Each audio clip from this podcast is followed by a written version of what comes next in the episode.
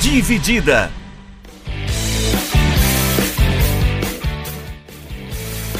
Olá, amigos do podcast Dividida. Essa semana a gente vem com um episódio com uma proposta um pouquinho diferente do habitual.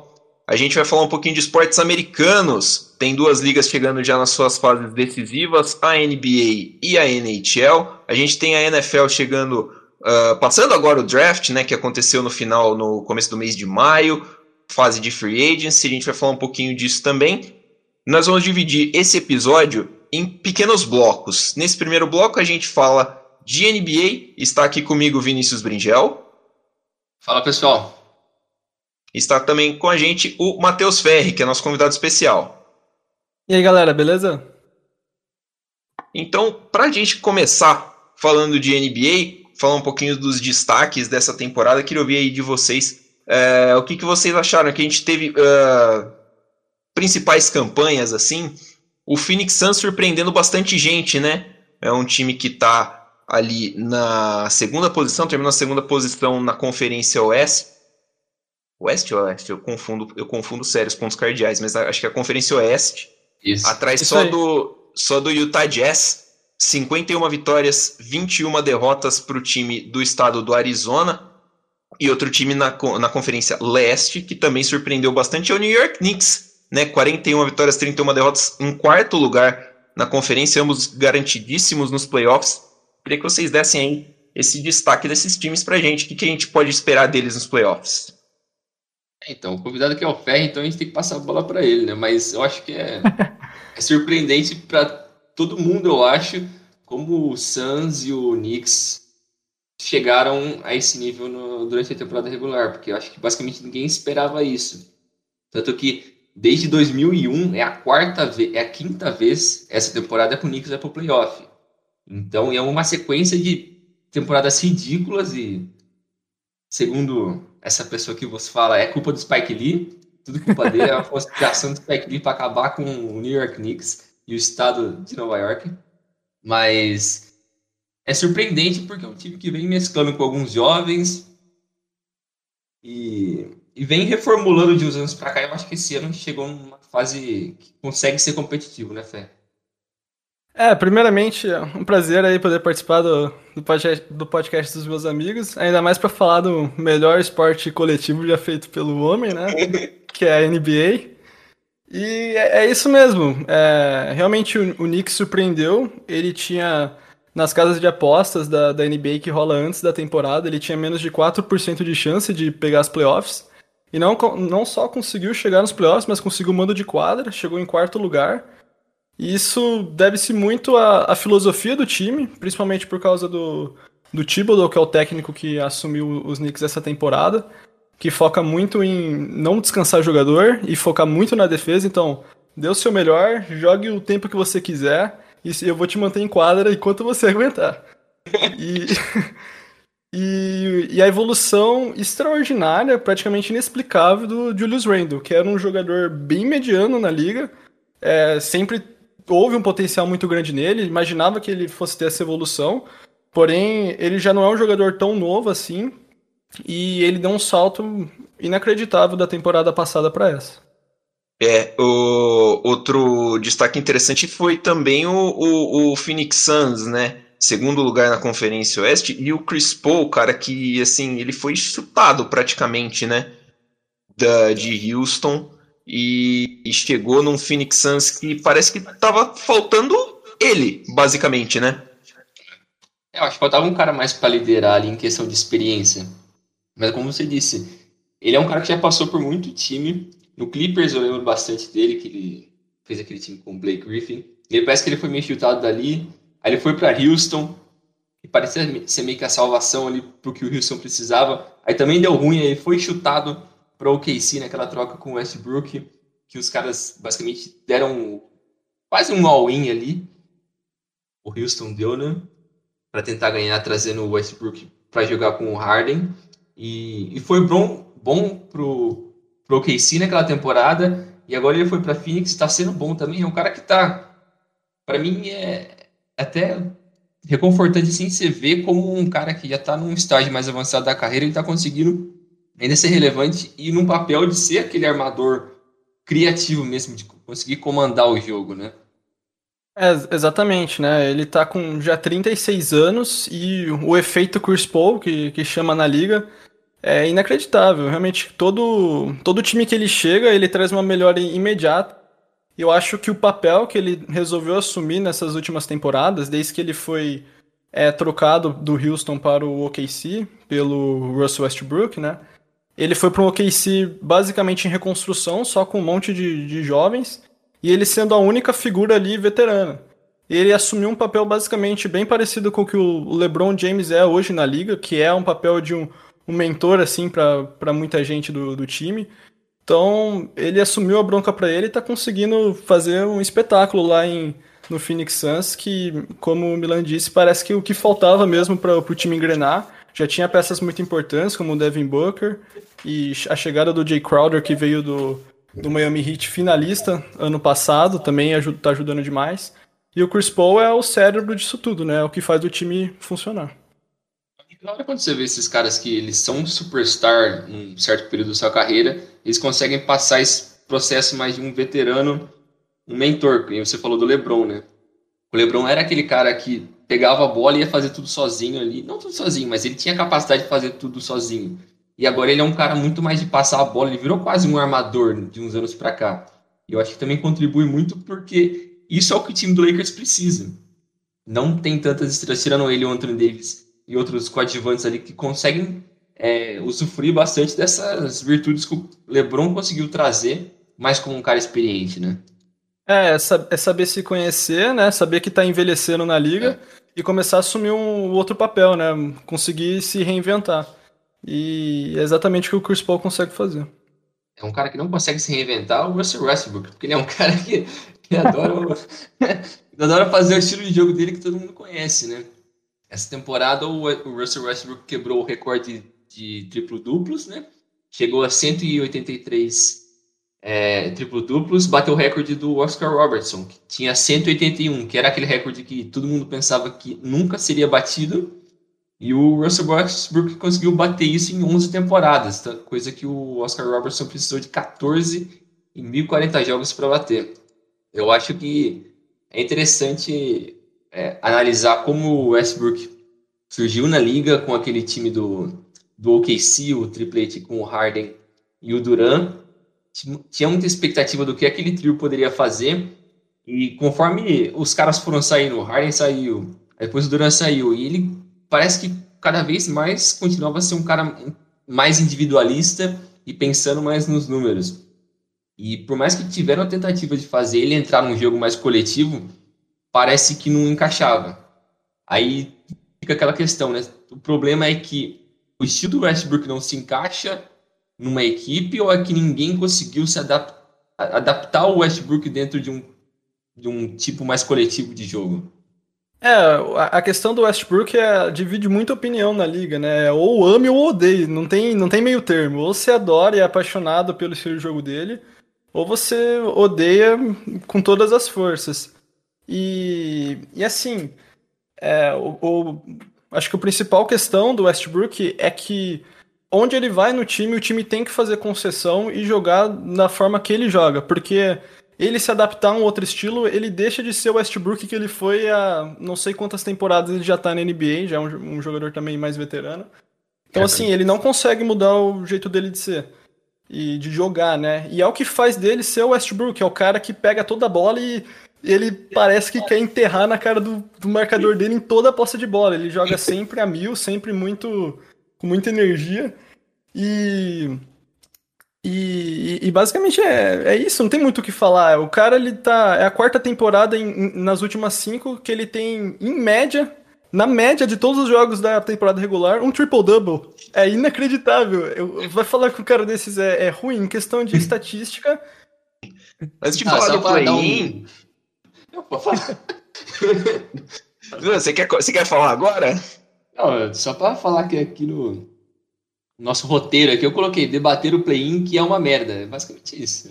É basicamente isso. Pode continuar. Antes, antes de debater o play-in, como tá no nosso roteiro, nosso roteiro aponta o New York, o New York não, o Brooklyn Nets, uh, que virou, digamos assim, o time do momento quando eles montaram o elenco an antes de começar a temporada, né? Kyrie Irving, o o esqueci o Kevin Durant. Fugiu o nome do rapaz. Kevin Durant, o DeAndre Jordan apareceu ali também. Agora o time também já conta com o Blake Griffin, vários jogadores de nome. Uh, dá para o Brooklyn Nets ficou em segundo na Conferência Leste, 48 vitórias, 24 derrotas.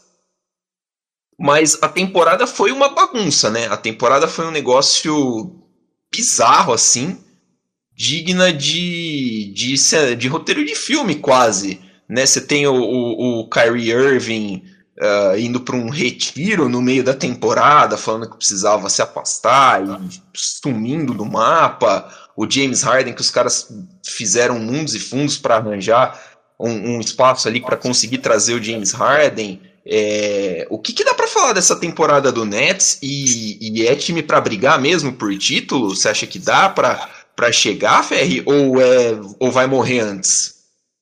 Cara, é, é, já começa tudo errado, né? O, o Kyrie Irving terraplanista, como você disse, ele sumiu por um tempo, ficou uma semana sem dar notícia do time, foi multado e tudo mais. É, já foi bem polêmico porque a troca para eles trazerem o James Harden, ele comprometeu o futuro dos próximos nove anos do time.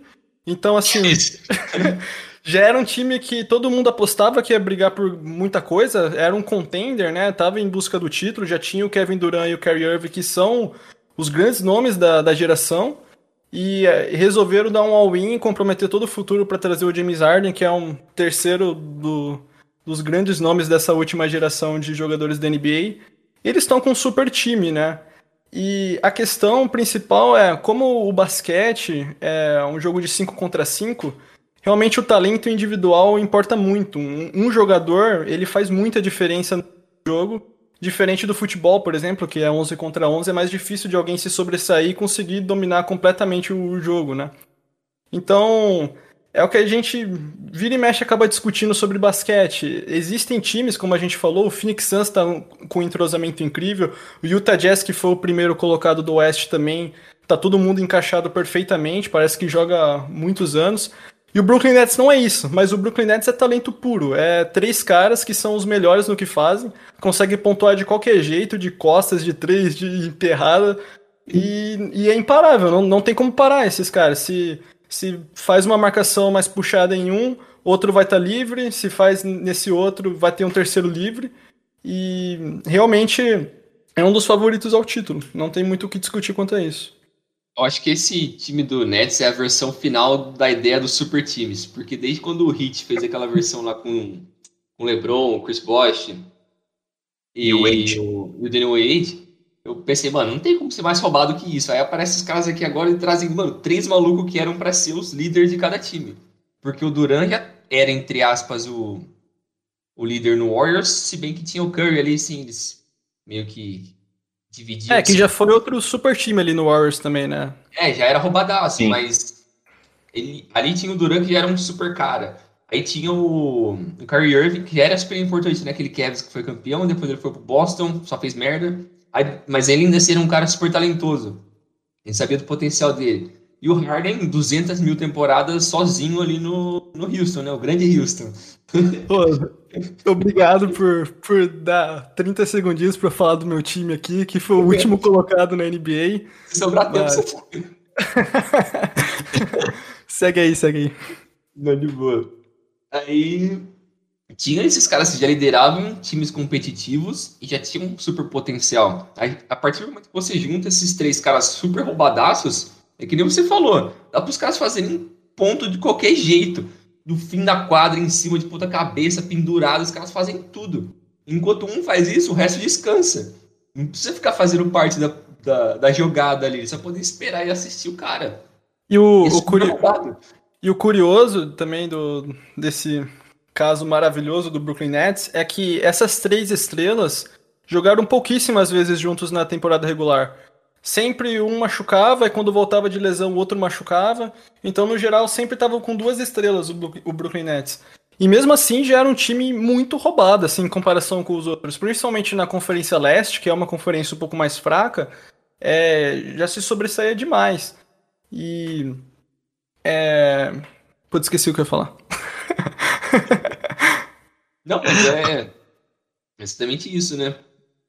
O time mesmo com esse potencial todo e não precisa de todos os caras ao mesmo tempo para conseguir ganhar, já mostra quão roubado eles são e conseguiram ficar em segundo com uma, uma vitória atrás do, do Philadelphia, que foi o líder da, da conferência. É, e a, e a ideia, assim, é que o Brooklyn Nets tem problemas? Tem, tem muitos problemas. A defesa deles é um problema gigantesco. Eles não têm. Tem defesa. É, eles não têm marcador, assim, especialista, né? Um cara que é focado na defesa.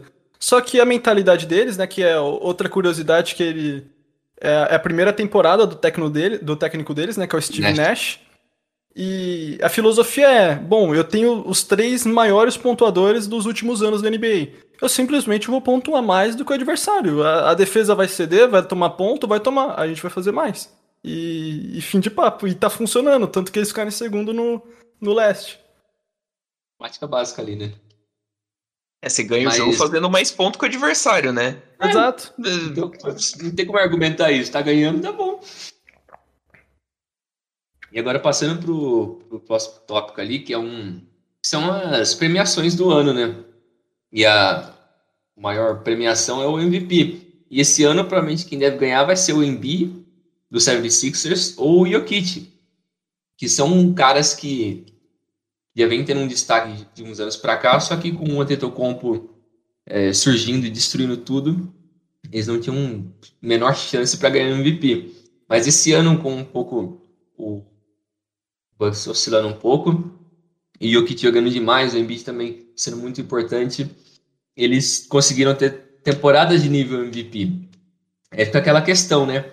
Esses tipos de, de, de, pivôs que não são mais aqueles pivôs que a gente conhecia há 10, 15 anos atrás, que eram aqueles caras mais pesados, que só sabiam, sei lá, pegar a bola, girar, enterrar. Esses caras não, não existem mais na NBA de hoje. A NBA de hoje precisa de pivôs, conseguem se movimentar, conseguem fazer o passe, conseguem chutar de três, conseguem criar muito mais do que simplesmente ser uma função ou duas durante o jogo. Então, queria saber meio que como você vê esse, esse, essa luta pelo MVP e como é o futuro dessa, dessa posição na liga, né? Teve uma mudança grande dos anos para cá. É, então, realmente acho que a, a posição 5, né, o center da, da NBA, que é o pivô clássico, assim, de ofício, foi a que mais se alterou ao longo do, da última década. Tanto que acho que o último pivô, pivô mesmo, que, que venceu o MVP, foi o Shaq, né, o Shaquille O'Neal. Isso tem mais de, de 20 anos já. Então, para perceber o quanto que era uma, uma, uma posição que estava realmente em constante mudança, e não conseguia se firmar. Tanto que no começo da década passada, mesmo, 2010, 2011, o grande pivô da liga ainda era o Dwight Howard, né? Que foi uma sensação, foi, um, foi realmente espetacular. Só que ele é ainda aquele pivô clássico que pega a bola, é, empurra o adversário até embaixo da cesta e enterra na cara dele. Hoje em dia não é isso, né? Hoje em dia os times querem é, cada vez mais o, o garrafão, né? A área próxima à cesta vazia para os armadores poderem filtrar então, com isso, os pivôs têm que ser mais, têm que espaçar mais a quadra e ser mais versátil. Tem que ter um bom chute de três, tem que saber se virar na meia distância, tem que ter um bom domínio da bola, porque se bater bola e o cara roubar a bola também não, não adianta nada. Então, e a definição disso é o Jokic e o Embiid hoje em dia. Eles são o ápice dessa, dessa posição, estão jogando muito bem. É, entrou um terceiro candidato aí na, na discussão de MVP, que é o Curry, que na, no, no final da temporada engrenou e virou o cestinha da liga novamente, né? O, acho que, se eu não me engano, é o segundo cestinha é, mais velho a, a, a ser o cestinha, né? Acho que só depois do Michael Jordan. E, mas para mim não tem discussão. O Jokic teve uma temporada espetacular. Ele, como o nome diz, né, Most Valuable Player, ele é o jogador mais valioso pro Denver Nuggets, não tem como, tudo passa pela mão dele. O cara é um pivô passador que te encontra de costas, de, de escanteio de qualquer canto, é realmente inacreditável. Eu até tava olhando os stats aqui antes de começar o programa. Só para dar uma, ter uma noção de como mudou isso que você falou, né?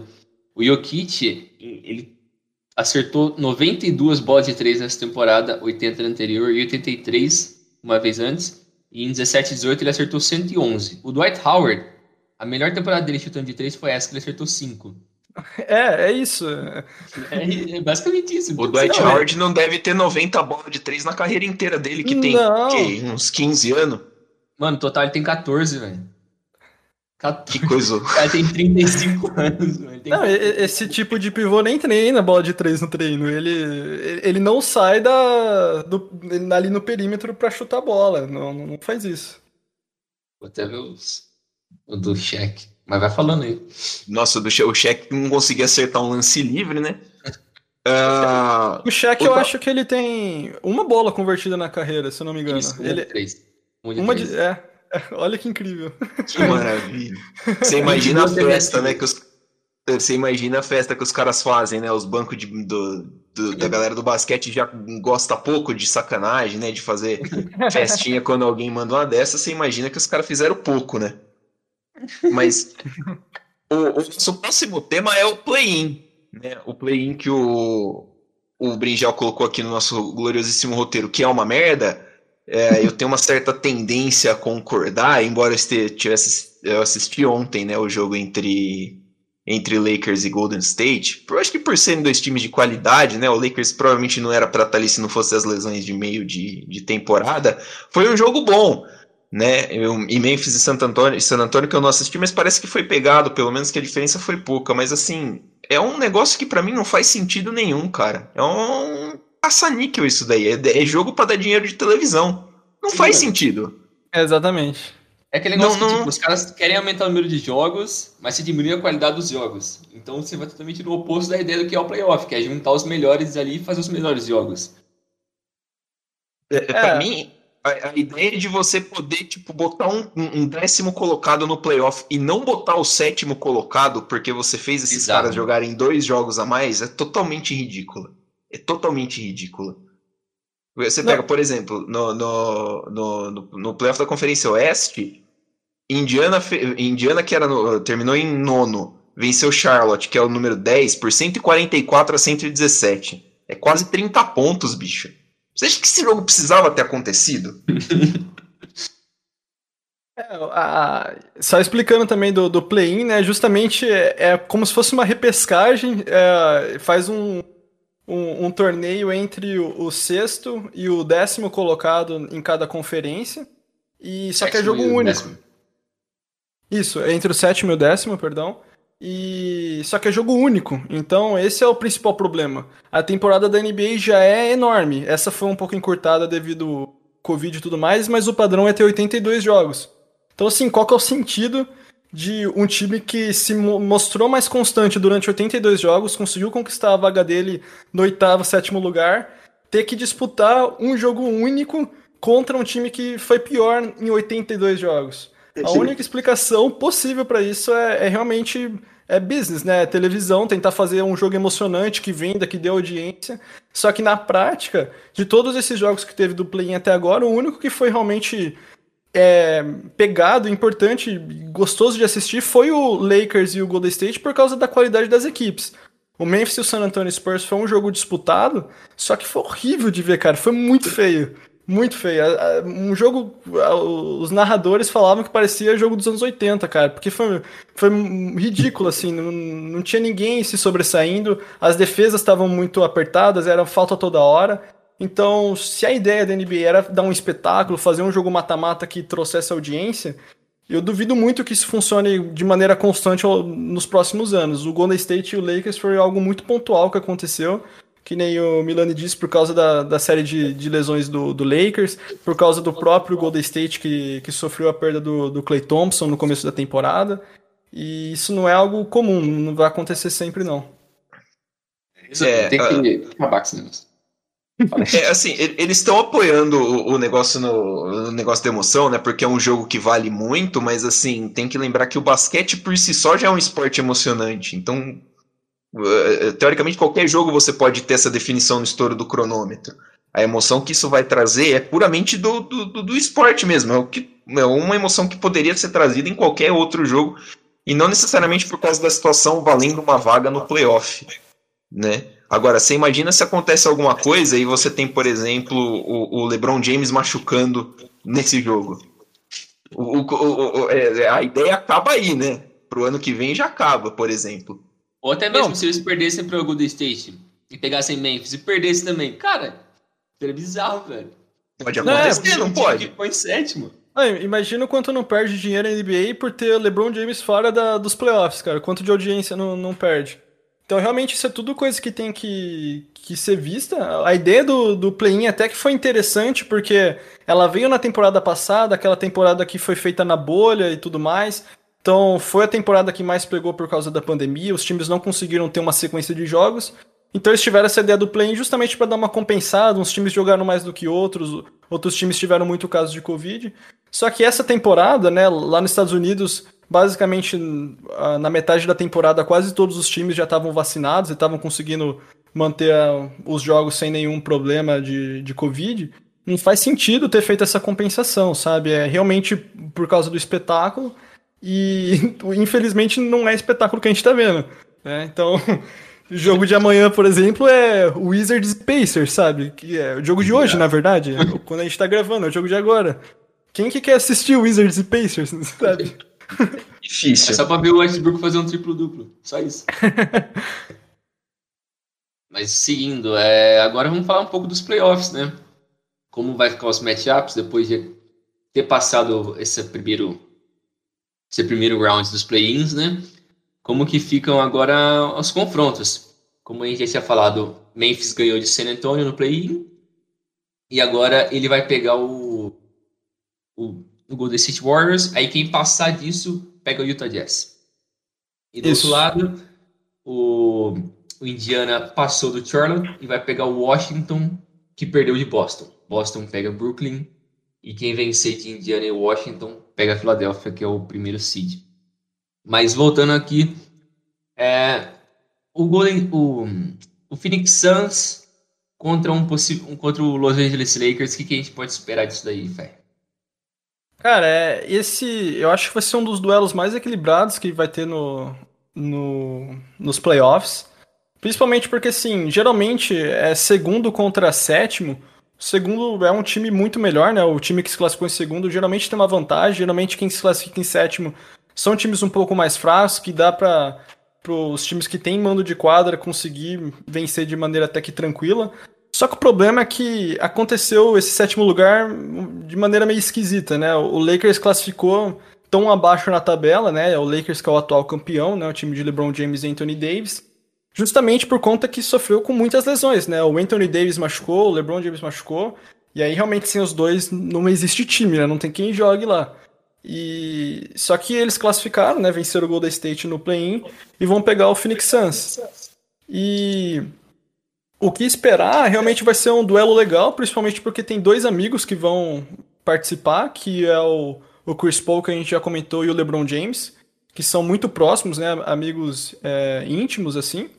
E. E. E eu, eu acredito, né, que o vai ser um jogo muito disputado, mas assim, no meu feeling, o Lakers ainda é favorito. Porque tem que pensar que o Phoenix Suns é um time que não vai há muito tempo para os playoffs.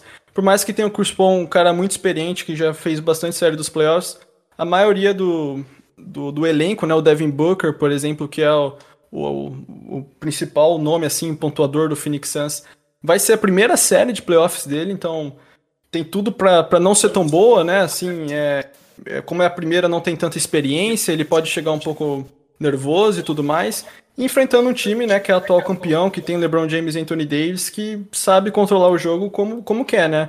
É só ver o jogo contra o Golden State no play-in, que o, o Lakers esteve para trás quase o, o, jogo inteiro e eles conseguiram segurar as rédeas e, e sair com a vitória. É isso aí. Ah, eu tinha esquecido de falar do, do outro round do play ali, né? Que é o Memphis e o Golden State. que dá pra esperar dessa porcaria? Cara, é... não vai dar pro Memphis, né? Assim, não, não, não, não, tem como, não tem nem o que falar, assim. É, é um time bom, que é um time com evolução. Tem o Yamoran que nossa, é muito maneiro ver ele jogar. Um novato, foi o novato do ano no passado. Só que, assim, o, o Memphis sofreu para vencer o San Antonio Spurs, que é um time, assim, que tá medíocre atualmente, né? O Golden State quase venceu o Lakers, que é o atual campeão.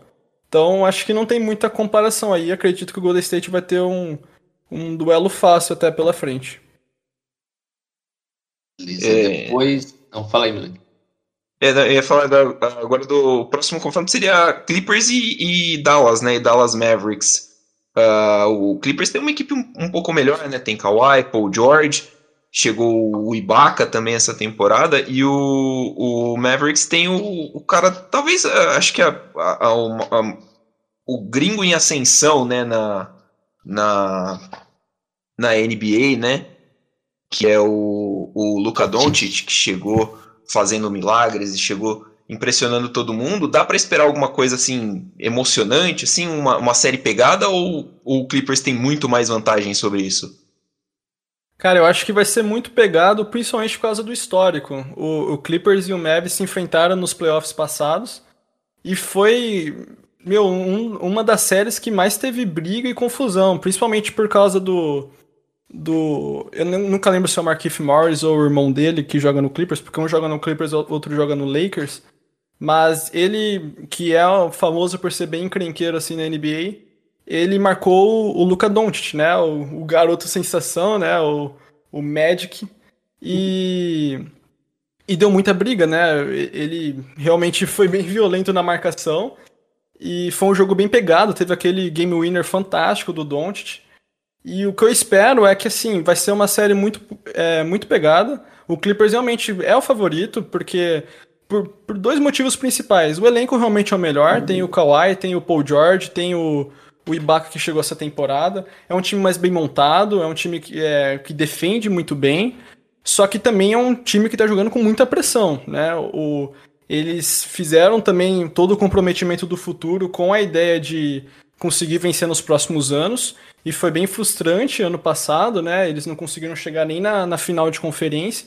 Então eles estão jogando com, com muita pressão. Em contrapartida, a gente tem o, o Mavis, né? Com o Luca Doncic voando. E em, em, comparação ao ano passado, vamos ter o retorno de, do Kristaps Porzingis, que não jogou na série contra o Clippers. Esse ano vai jogar e o time com ele, né? Os, os pick and roll que o, o, o Doncic e o Porzingis faz são sensacionais. Então vai ser um jogo bom, vai ser bem disputado, mas o Clippers é o favorito, tem que ganhar. Se não ganhar, vai ser um vexame inacreditável a ponto de desfazer o time. Exato. E tocada monumental do Clippers vindo aí, parte 429. o, o último confronto aqui dos playoffs do Oeste é Denver e Portland. É, Denver tem o, o Jokic que vocês falaram, né, que é o candidato principal, um dos principais candidatos a MVP. É, o time, um time de melhor campanha né, na, na NBA. O número um na, na, na conferência e na liga mesmo. Enfrenta o Portland que tropeçou bastante, né? O Blazers tropeçou bastante nesse, nessa temporada, mas é um time que vem aí com uma série de campanhas interessantes né, nos últimos anos. E é um reencontro de um, né, no, nos playoffs eles fizeram a semifinal de conferência em 18-19, série que o Portland levou em sete jogos, né, 4 a 3 para o Portland. Uh, Portland foi varrido na final de conferência por Golden State, que foi perder o título uh, naquele ano para o Toronto Raptors. É, é uma série também que, que já tem uma certa rivalidade, né, também pela proximidade geográfica, são os times, se não me engano, da mesma divisão. É, dá para esperar um confronto pegado ou Denver é muito mais favorito? É, também dá para esperar um confronto muito pegado. O Denver seria favorito se não tivesse acontecido a lesão do, do Jamal Murray, que é o armador principal do time, é o que, que, que facilita muito a vida pro Jokic. Então, assim, o Jokic vai ter um todo um. Se passar pelo, pelos Blazers e tudo, vai ter uma série de playoffs é, muito sobrecarregada, tudo vai ter que ser criado por ele.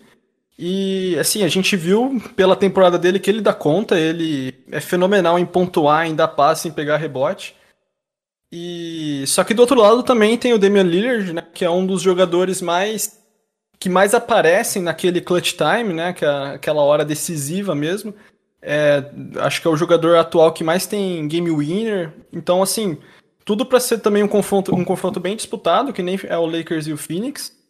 E o curioso, acho, dessas duas equipes é que ambas gostam de jogar com pivô e é, pivô, pivô mesmo, né? Tanto o Jokic quanto o Nurkic, que é o, o do Blazers. Os dois é, jogam, gostam de jogar com ele em quadra, né? Então é difícil quando esse, esses elencos pegam um time como o Golden State, que, que tem o pivô como o Draymond Green, que é, é muito mais é, ágil, né? Por ser menor e tudo mais. Só como os dois vão é, jogar com esses pivôs, eu acho que o segredo da série ser disputado ou não é o Nurkic conseguir ficar em quadra para marcar o Jokic, porque se ele sair por falta, acabou. Aí não vai ter quem segura ele, o, o pivô reserva do, do Blazers é o, é o Enes Kanter, que na defesa ele é, ele é péssimo, e o Nurkic vai ter muito trabalho pela frente para conseguir segurar o provável MVP da temporada. Beleza, agora passando para a Conferência Leste, né? A última rodada do play-in é o Indiana e o Washington, como se disse, é um jogo que ninguém quer ver, mas que passar ali vai pegar o 76ers, né? Eu acho que é muito improvável que 76ers perca para qualquer um desses dois times, né? Não, isso aí não tem nem o que falar, cara. Pode ir pro próximo. Cara, não, não tem. Falou. Assim... Boston e Brooklyn. Vamos lá. não, realmente, cara, assim, eu acho. Só, só fazendo um último comentário. Me surpreendeu a temporada do, do Wizards e tudo. Não esperava que eles fossem é, chegar no play-in. Acredito que eles vão passar do, do Pacers. Só que não tem como comparar, né? O Philadelphia é, foi um, o time mais constante da Conferência Leste, não é à toa que está em primeiro. E, assim, é, realmente acho que não vai ter nenhuma chance pro, pro Wizards, não. É isso aí. Aí, passando ali pelo Brooklyn e Boston. Boston que era um time que vinha bem nos últimos anos, só que esse ano deu uma certa caída, né? E o Brooklyn é o time, como a gente já falou, o time das superestrelas, e se juntar os três ali, vai ter estrago. É, é, realmente o, o Celtics acho que foi uma temporada bem frustrante para eles, né? Eles que estavam cada ano que passava eles chegavam mais próximos de, de chegar à final de conferência, de, de chegar numa final de NBA e talvez conquistar o tão sonhado título. E essa foi uma temporada de regressão inacreditável, sendo que basicamente eles não mudaram ninguém de relevante time, né? Então é, não dá para entender esse, esse caso do Celtics. É, eles estão indo para os playoffs sem o Jalen Brown, que é, sem dúvida, o segundo jogador mais importante para eles depois do, do Jason Tatum. E, sinceramente, não vejo também como eles passariam do, do Brooklyn, não, pelo que estão jogando. O Jason Tatum é um dos melhores jogadores da liga atualmente, pode ter um jogo de 50 pontos e, e conseguir ganhar uma, uma partida do Brooklyn. Só que numa série de playoffs, melhor de 7 vai ser bem difícil. O confronto seguinte é entre Knicks e Atlanta Hawks, né? O Hawks uh, trouxe bastante jogador veterano, né? Danilo Gallinari, por exemplo. O Trey Young é o principal jogador do time. É um cara que está acho que é a terceira, quarta temporada já do Trey Young, ou segunda, não, terceira, acho. É. Uh, é um bom pontuador, e do outro lado, o Knicks que a gente citou, né, fazendo uma ótima, uma ótima temporada, até um pouquinho acima das expectativas do que do que do que estava se esperando, né? É, dá para dizer que é um confronto acessível, acho que para os dois lados, né, né, Ferri? Cara, com certeza. Eu acho que sei que acabei falando que muitos são bem disputados, mas se tem um que vai ser que eu não consigo falar um favorito é esse, porque primeiro é considerar que eu ia estar tá falando que Knicks e Hawks estão disputando no, nos playoffs, né? Isso no começo da temporada, ela não, não conseguiria imaginar que os dois estariam disputando, sendo que o Knicks está em quarto e o Hawks em quinto, né? Então já são times que teve campanhas muito próximas, né? Então já dá para imaginar que vai ser disputado por causa disso. Outro ponto importante, lá é, lá na, nos Estados Unidos já está podendo ter jogos com torcida, né? Um pouco mais limitado, mas pode ter.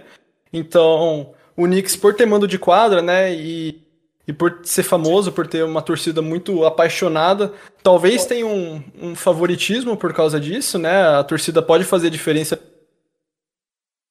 E realmente vai ser um, um duelo importante para os dois times. A maioria do, de todos os jogadores, realmente, do, dos dois times, quase nunca disputaram uma série de playoffs, então vai ser a primeira de, de todos. E todo mundo cobra muito do Trae Young, espera o que, que ele vai fazer né, numa série de playoffs onde as defesas são mais caricatas, né? Eles podem basicamente falar: bom, o Trae Young tá acertando de três, então coloca dois em cima dele no meio da quadra para ele não arremessar. E que é o que fazem com o Curry, é o que fazem com o Damian Lillard, os jogadores que são especialistas na bola de três. E a gente não sabe como que ele vai se comportar quanto a isso. É... Então dá para esperar é, que esses jogadores mais secundários é, eles apareçam e façam a diferença, né? Então depende muito de uma boa atuação do, do restante do elenco. Mas o foco mesmo da, da, da partida vai estar entre o Julius Randle, né, do New York Knicks, que a gente falou que teve uma temporada incrível, é o que está carregando o time, e o Trae Young, que é o, o cérebro do, do Atlanta Hawks jogos com torcida em New York. Deixa eu só dar uma interrompida. Significa que poderemos ter Spike Lee na, na, nas laterais para delírio de Vinícius Bringel? Ah, hora que não, alguém joga uma bola nele, sei lá, cai em cima dele, sei lá. Ele Cara, vai UTI pro hospital, sei lá. Vai estar tá na primeira fila. E eu acho que o mais louco disso tudo é pensar que ou o Knicks ou o Atlanta Hawks, porque um dos dois vai ter que ganhar a série, eles vão estar tá na semifinal do leste. Isso para mim é. É inacreditável. É inacreditável, de, de verdade. Assim, não, nunca imaginei que, que, que, nessa temporada os dois times, um deles estaria na, na semifinal da, da, da temporada. Cara. E isso e já que um deles vai estar, um dos que não vai estar é ou o Milwaukee Bucks ou o Miami Heat. O Bucks que tem o, o, o Giannis Antetokounmpo, né, que é o grego aí, foi MVP, é um time que teve muitos altos e baixos, e o Heat do outro lado é o atual vice-campeão. Né, é um confronto, é um confronto bem pesadinho, né, para um, um primeiro round de playoff. É, vai ser uma série também acredito que muito disputada e que tá vindo com uma carga da última temporada, que nem Clippers e Mavis, por exemplo, porque o Heat eliminou o Bucks na, na, nos playoffs passados por 4 a 1 Bucks que classificou em primeiro na, no leste, né? Era o favorito para ser campeão, era talvez o favorito até a, a final de, de conferência com. A, a, ser campeão, que eu digo no conferão. É, a ser campeão na Conferência Leste, né? E chegar na final contra os Lakers, que também é, foi o que aconteceu, e ter uma partida disputada. Mas não aconteceu, perderam de 4 a 1 de lavada do Heat. O Heat se mostrou muito superior e, e foi até uma, uma das motivações para essa off-season o Bucks ter alterado tanto o elenco, né? Eles praticamente estão também comprometidos com o futuro. Eles, eles tiveram que dar muita coisa para conseguir o Drew Holiday que é uma peça importante agora no sistema do, do Brooklyn Nets. Do Brooklyn Nets, cara, tô maluco. É, do, do, do, do Milwaukee Bucks. Milwaukee Bucks. E eu acho que um ponto muito interessante sobre isso é que o, o Heat ele tem a melhor defesa de transição da NBA dos últimos três anos. E o Bucks é o segundo time mais veloz da NBA. Então, eu acho que quem conseguir vencer essa batalha de defesa contra ataque é, vai se sobressair na série. Se o Heat conseguir parar a, o ataque de transição do Bucks, provavelmente eles vão conseguir passar. Se o Bucks conseguir dar um jeito de contornar, né, principalmente porque o, o que venceu duas vezes MVP, o Yannis Antetokounmpo, é, ele é um jogador que joga muito em transição, né, ou é, de costas para cesta. Então ele depende muito que, que esse sistema funcione do Bucks e consiga superar a defesa praticamente impecável do Miami Heat. Então eu acho que é isso aí, né? A gente deu uma passada ali por, nos principais destaques da temporada, no playoff, o que dá pra gente esperar, e é isso aí. Acho que é o. Agora é só esperar o playoff acabar, continuar e ver quem vai ser o campeão dessa temporada, né? É, é acho, que é, acho que é isso aí. Mas, Não, beleza, então. Valeu, Ferre. Até a próxima aí, depois qualquer coisa nós chamamos você de novo. Valeu, valeu, galera. Eu queria agradecer valeu, bastante Ferri. aí. Tamo junto, galera. Até mais. Valeu. Bom, galera, agora a gente vai mudar um pouquinho de esporte e o nosso esporte assunto do momento é o hockey, né? Vamos falar da fase final aí da NHL, que também está entrando nos playoffs, e para isso nosso convidado é o Rodrigo. Seja muito bem-vindo, Rodrigo. Opa, gente, muito boa noite aí, obrigado por me receber aí. Tá falando igual padre, velho. Fala igual gente, filho da puta. Maluco. Sou Mas formalzão, cara. Me conhece. Mas vamos ir. Uh, para falar da NHL aqui agora, a gente vai dar, como a gente fez na NBA, a gente vai dar uma passada nos destaques da temporada regular, né? Alguns dos tópicos que mais chamou a atenção, assim, das histórias mais inusitadas e também dar uma passada no playoff, que diferente da, da NBA, ele já iniciou no, no, no domingo, né? Teve a primeira primeiro jogo do Boston e o Washington iniciou no domingo e as séries vêm rolando desde então. A última série que faltava iniciar era Toronto e Montreal, que começou agora há pouco. E a gente está acompanhando, né? Para minha infelicidade. Mas segue aí. E um dos destaques dessa temporada aqui, para mim, é talvez a maior história dos últimos anos, é o Conor McDavid. Que o Conor McDavid é o center do Edmonton Oilers e é o, basicamente o principal jogador da liga. O cara com 24 anos é um dos maiores talentos das últimas gerações. O cara que simplesmente destruiu os recordes nessa temporada. Ele teve 33 gols, 72 assistências nessa temporada.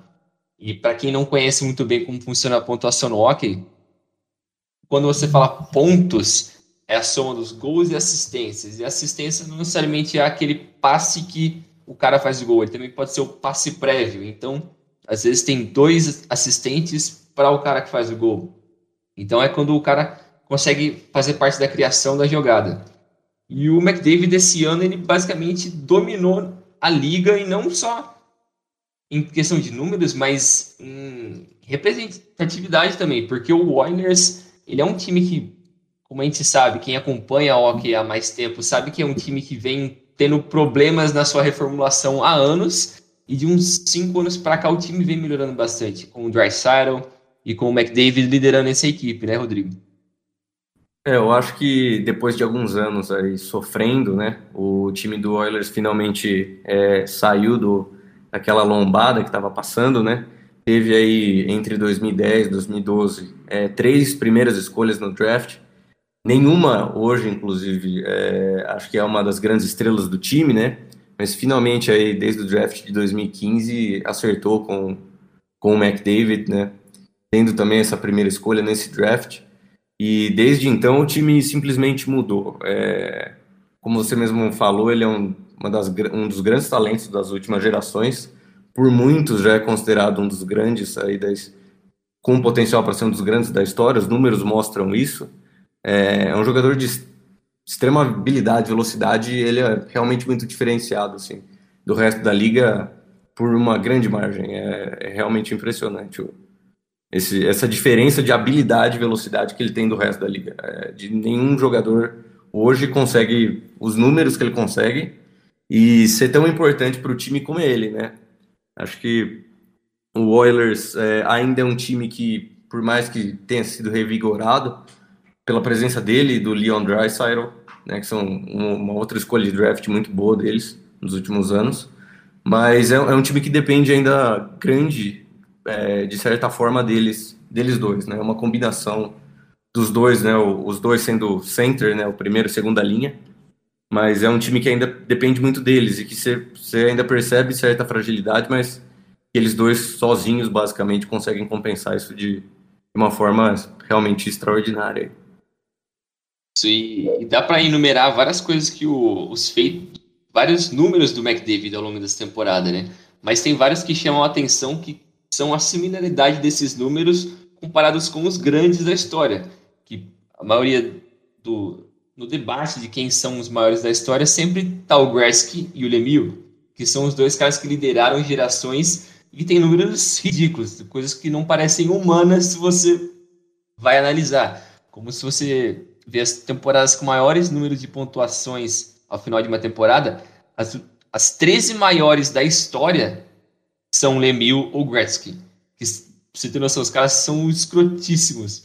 E o Gretzky é o único cara que tem uma temporada com mais de 200 pontos. Ele tem quatro vezes temporadas com mais de 200 pontos. Então, é, é inimaginável você pensar alguém que vai chegar nesse nível do Gretzky, mas eu acho que o McDavid é o, como você disse, é um cara super habilidoso. Você, qualquer pessoa, mesmo se você não entende nada de hockey, vai dar uma olhada nesse cara. O que ele faz é simplesmente absurdo. Parece que ele tá jogando sozinho. Ele vai. É mal comparando o que o Ronaldinho Gaúcho fazia, em questão de sair limpando. E meio que uma certa magia ali, assim. O cara é ridículo e ele consegue fazer de tudo. Ele é simplesmente um monstro e ele ainda é super novo. Então, o ceiling dele ali, né, o teto para ele crescer, ainda é muito grande. Só para a gente enumerar algumas coisas aqui, o McDavid fez 105 dos 183 pontos da equipe dele, que é o Edmonton Oilers, nessa temporada, que representa 57,83% dos pontos da equipe foram feitos só por ele.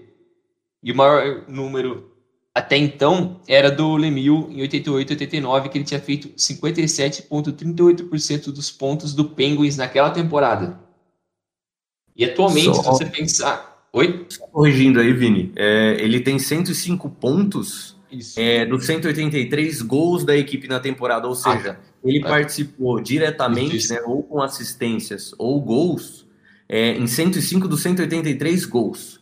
É, é o recorde ainda é esse, né? São 57,83% de participação, é, o, que é um recorde que anteriormente era do Lemieux, né, por uma margem muito pouca, né? 0,03%, mas que era um recorde desde da temporada 88-89 de um dos jogadores que, como você mesmo disse, é, tá no debate sempre no hockey, são sempre esses dois, os dois maiores jogadores da história, né? O Gretzky e o Lemieux e mesmo assim, agora esse recorde é do McDavid nessa temporada. É um número realmente é, absurdo, assim, é muita coisa. Acho que só para colocar em perspectiva, é, para o pessoal aí que não conhece tanto de hockey, é, o debate sempre é entre Lemieux e Gretzky, né? A, a carreira do Lemieux sempre é pouco conturbada aí com lesões, mas o Gretzky, é, para vocês terem uma ideia, ele tem dois, mais de 2.800 pontos na carreira, né? Se ele Isso é nunca é tivesse marcado um gol na carreira, se ele só tivesse assistências, ele ainda seria o número um em pontos na história do jogo com mais de 2 mil. Essa talvez seja a estatística mais absurda da história do esporte. Eu também Tranquilamente é, é falando. É, é, é, algo absurdo. Os números dele, só existe o argumento de que o Lemieux talvez seja tão bom quanto ele, por causa que se não houvessem as lesões na carreira do Lemieux, ele teve problemas com câncer, teve vários outros problemas na coluna é, que ele teria chego perto dos números do Gretzky, mas é, mesmo assim é algo absurdo, como você mesmo disse. É, na, no, das estatísticas do esporte, esse é um número completamente fora de, de comparação assim, com algum outro. É, eu até tinha marcado aqui dois, duas temporadas do Lemieux, 95-96, ele fez 70 jogos, 69 pontos e 92 assistências. Ele teve média de 2,3 pontos por jogo. Mano, não teria como explicar um negócio desse. Em 88 89, ele fez 199 pontos. Ele teve 114 assistências desses 199 pontos. Então, um negócio super escroto o nível desses caras. E pro McDavid ser minimamente comparado com eles já é um, é um puta elogio, né? Essa temporada, a gente sempre soube da capacidade dele, né? É, desde o draft, ele já era considerado talento de geração. Só que acho que principalmente nas últimas, nas últimas duas temporadas, e principalmente nessa, um, com schedule aí, né, um número de jogos um pouco reduzido por causa do Covid, é, ele simplesmente pegou o time, pôs nas costas e falou: a gente vai até onde eu for. E por enquanto está sendo, né? Vamos ver até onde ele consegue carregar o time nas costas. É ele, o Leon Draisaitl, né? Mas muito do que. Mas com certeza nessa temporada, mais do que nas outras, é, essa diferença entre ele e o Dreisaitl ficou é, mais evidente, né? Os dois são excelentes jogadores, gostaria de tê-los qualquer um no meu time, mas o, o McDavid é, é, outro nível de jogador, né? É, ela é escroto. Mas é, é bacana, para quem quiser conhecer um pouco mais, vai de verdade atrás do Conor McDavid. O cara é simplesmente roubadaça. Mas seguindo aqui outra história interessante nessa temporada, o Marc-André Fleury que é, é o goleiro do, do Vegas Golden Knights, que é um time que ele surgiu quatro anos atrás, acho que essa é a quarta temporada dele, né? Desde, o, desde a criação da equipe. E ele é um cara que já é super veterano, tem 36 anos, mas essa temporada ele jogou muito e sendo e passando por dificuldades nos últimos anos, que ele teve altos e baixos. É um cara que fez a carreira dele, boa parte da carreira dele no, no Penguins, foi multicampeão com aquela equipe com Crosby, com Malkin. Ele fez parte daquela equipe e conforme a, o Matt Murray foi surgindo ali, que naquela época todo mundo pensava, cara, ah, beleza, o cara vai ser titular ali, roubou a vaga do maluco. Mas na verdade, né, quem sabe, quem tá olhando agora descobriu o que aconteceu, né? Mas ele foi meio que chutado daquele time. E o Vegas pegou ele e ele foi muito bem na primeira temporada, que eles foram pra final. Ele teve depois uma queda no ano passado, tanto que o Leonard teve uma crescente. E esse ano ele voltou com tudo, teve 26 vitórias. É um cara que ele, teve, ele foi em terceiro em, ser, em porcentagem de, de save nesse ano. Então, para um cara de 36 anos, que já passou por provavelmente o seu ápice, ele tá fazendo uma temporada incrível, né, Rodrigo? Ah, sim, isso é, é algo que acho que ninguém esperava, principalmente depois do ano passado, né? Em que o, o, time dele, né, o Vegas Golden Knights, trocou, fez uma troca, né, para fazer aquisição de outro goleiro de alto nível, né, no, no caso o Robin Leonard. É, mas mesmo assim, um goleiro que acho que já estava, a pessoal já, já contava ele meio fora, obviamente, uma carreira espetacular é, no Pittsburgh Penguins e mesmo no começo dos anos em Vegas, mas o pessoal já já estava meio desacreditado, é, um, um, goleiro com cap hit também alto, né, que o pessoal reclama bastante do contrato dele, mas que esse ano mostrou que realmente ele vale o valor que ele está pagando e que não só isso, ele é a cara daquela franquia desde o primeiro dia que ele entrou, ele foi a estrela do time, era um jogador já com nome renomado que entrou no time e continua sendo. É, a gente viu já, Vegas já jogou dois jogos nos playoffs até o momento e ele foi destaque nos dois, trabalhou muito bem, realmente, nos dois, com números muito bons e mostrou que, mesmo com 36 anos está tendo a carreira, o, o, ano, o melhor ano da carreira dele, se não o segundo. É, em questão de números é o primeiro mas aí vamos ver até onde ele leva esse time da, do Golden Knights, né? Acho que um, um, dado aí que a gente comentou, Vini, também que, que a gente separou aqui para o pessoal, é que ele, desde o ano de 2000, é, eles, ele foi o único, ele foi, acho que o segundo first round, o único first round pick desde o ano 2001. É, então ele foi o primeiro draftado para um goleiro na NHL, para o pessoal que não está acostumado, é realmente muito difícil um goleiro já ser draftado no primeiro round, quanto mais ser a primeira pick. Então isso desde 2000 só aconteceu duas vezes, no ano 2000 propriamente dito e depois 2003, e acho que de, dele para acho que dele até 2012, acho que só ele e o Carey Price também foram draftados no primeiro round. Né? Então para colocar em perspectiva é, que realmente, mesmo do, desde o draft dele, ele já com 18 anos já era algo muito, alguém muito bem cotado, e 18 anos depois, ele com 36 anos, ele ainda, é, ainda entrega resultados realmente que ninguém esperava para um goleiro da cidade.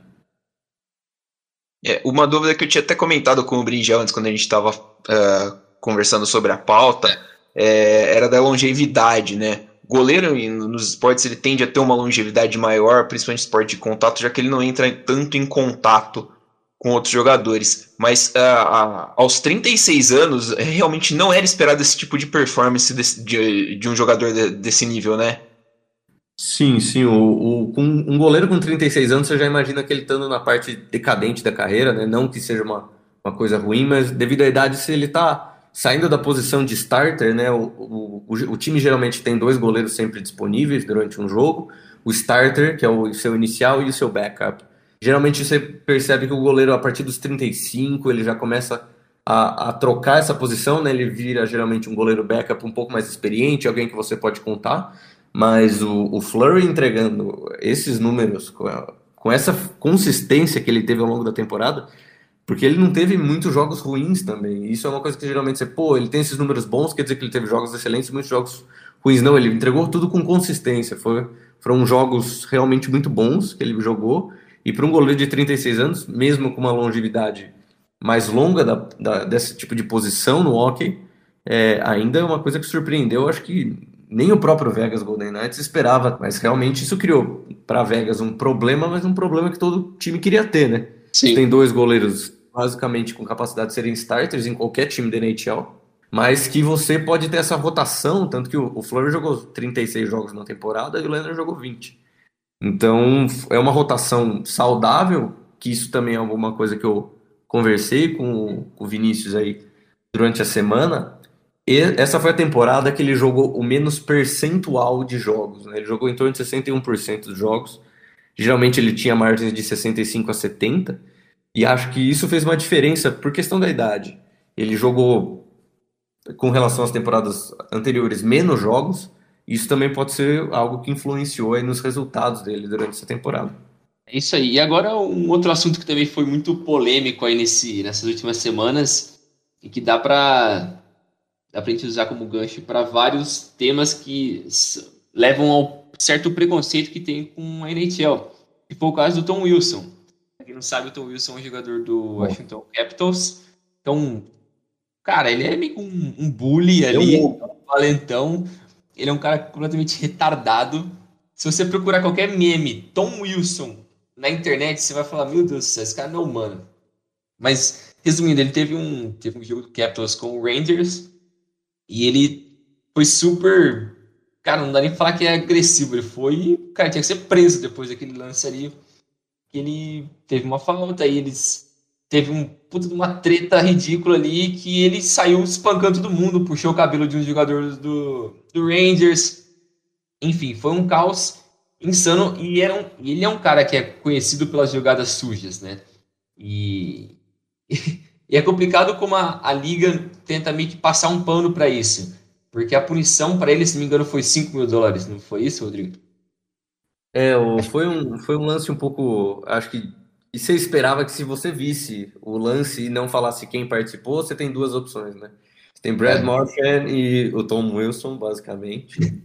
É, então, realmente foi um lance que ninguém esperava e a liga realmente passou um pano. É, essa é a minha opinião. Obviamente, existe um debate grande com relação a isso. O máximo de multa que você pode dar para um jogador é, é de 5 mil dólares, a não ser que você puna ele com suspensão.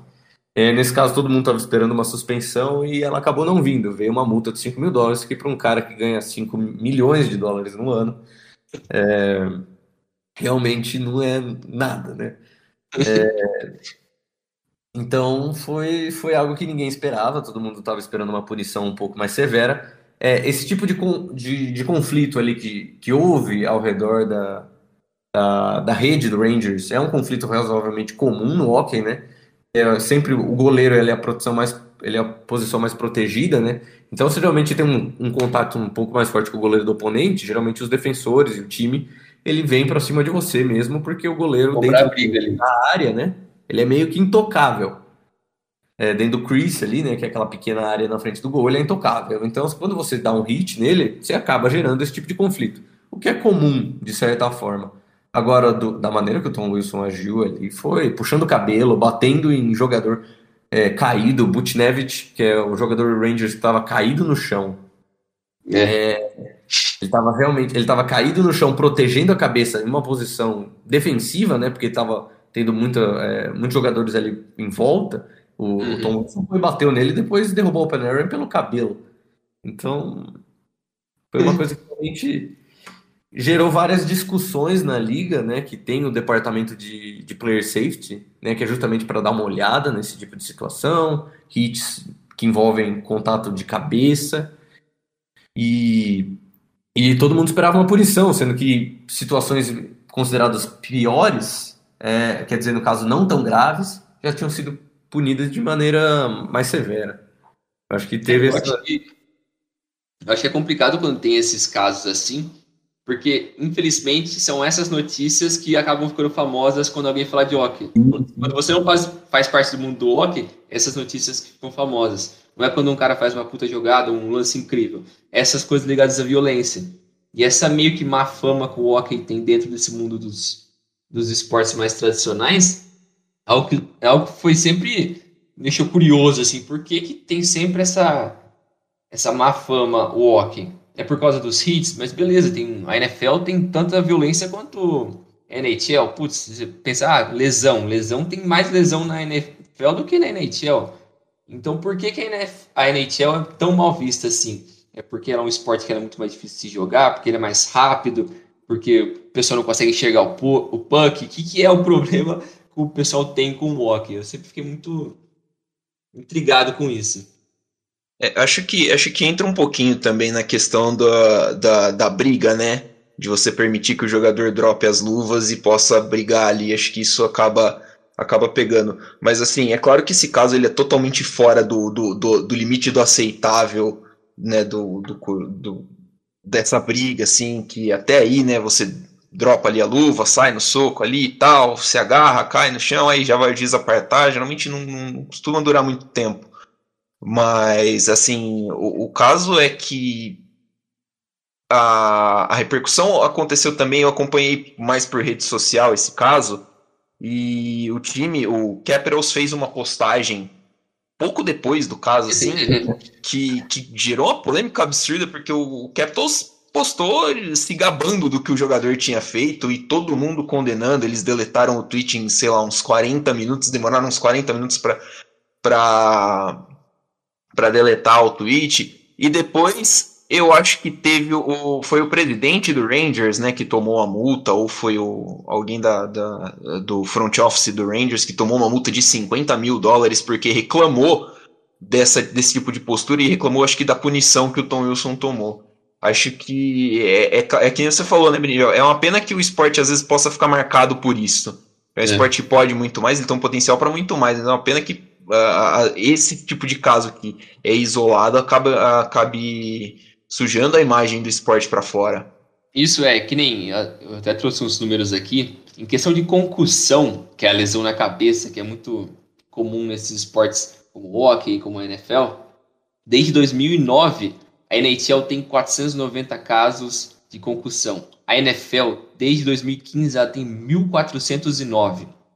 É mais que o triplo na metade do tempo. Lesões no joelho também são super comuns nos dois esportes, que elas são velozes, muito contato. Desde 2009, a NHL tem 500 casos. A NFL, desde 2015, tem 1.115.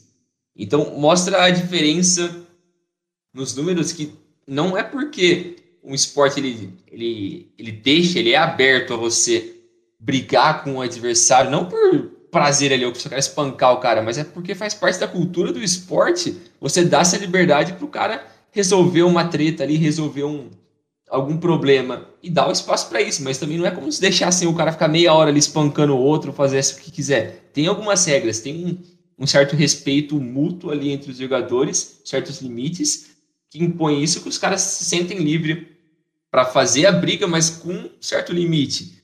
E acaba, às vezes acaba isso, como você falou, fica famoso esses casos, só que quando a gente lembra da NFL, que é outro esporte gigante, que é o mais popular da América, a chance de você ter uma lesão no joelho, uma concussão num esporte que você bate cabeça toda hora, ou que você tem um lance que você, sei lá, um wide receiver, ele sobe, pega a bola, ele cai, já vem dois caras em cima dele, um no joelho, um no peito. Cara, a, a chance de você desmontar ali ter um ligamento, cara, é facinho, mas ninguém nunca olha para isso porque a forma como isso é transmitido é completamente diferente.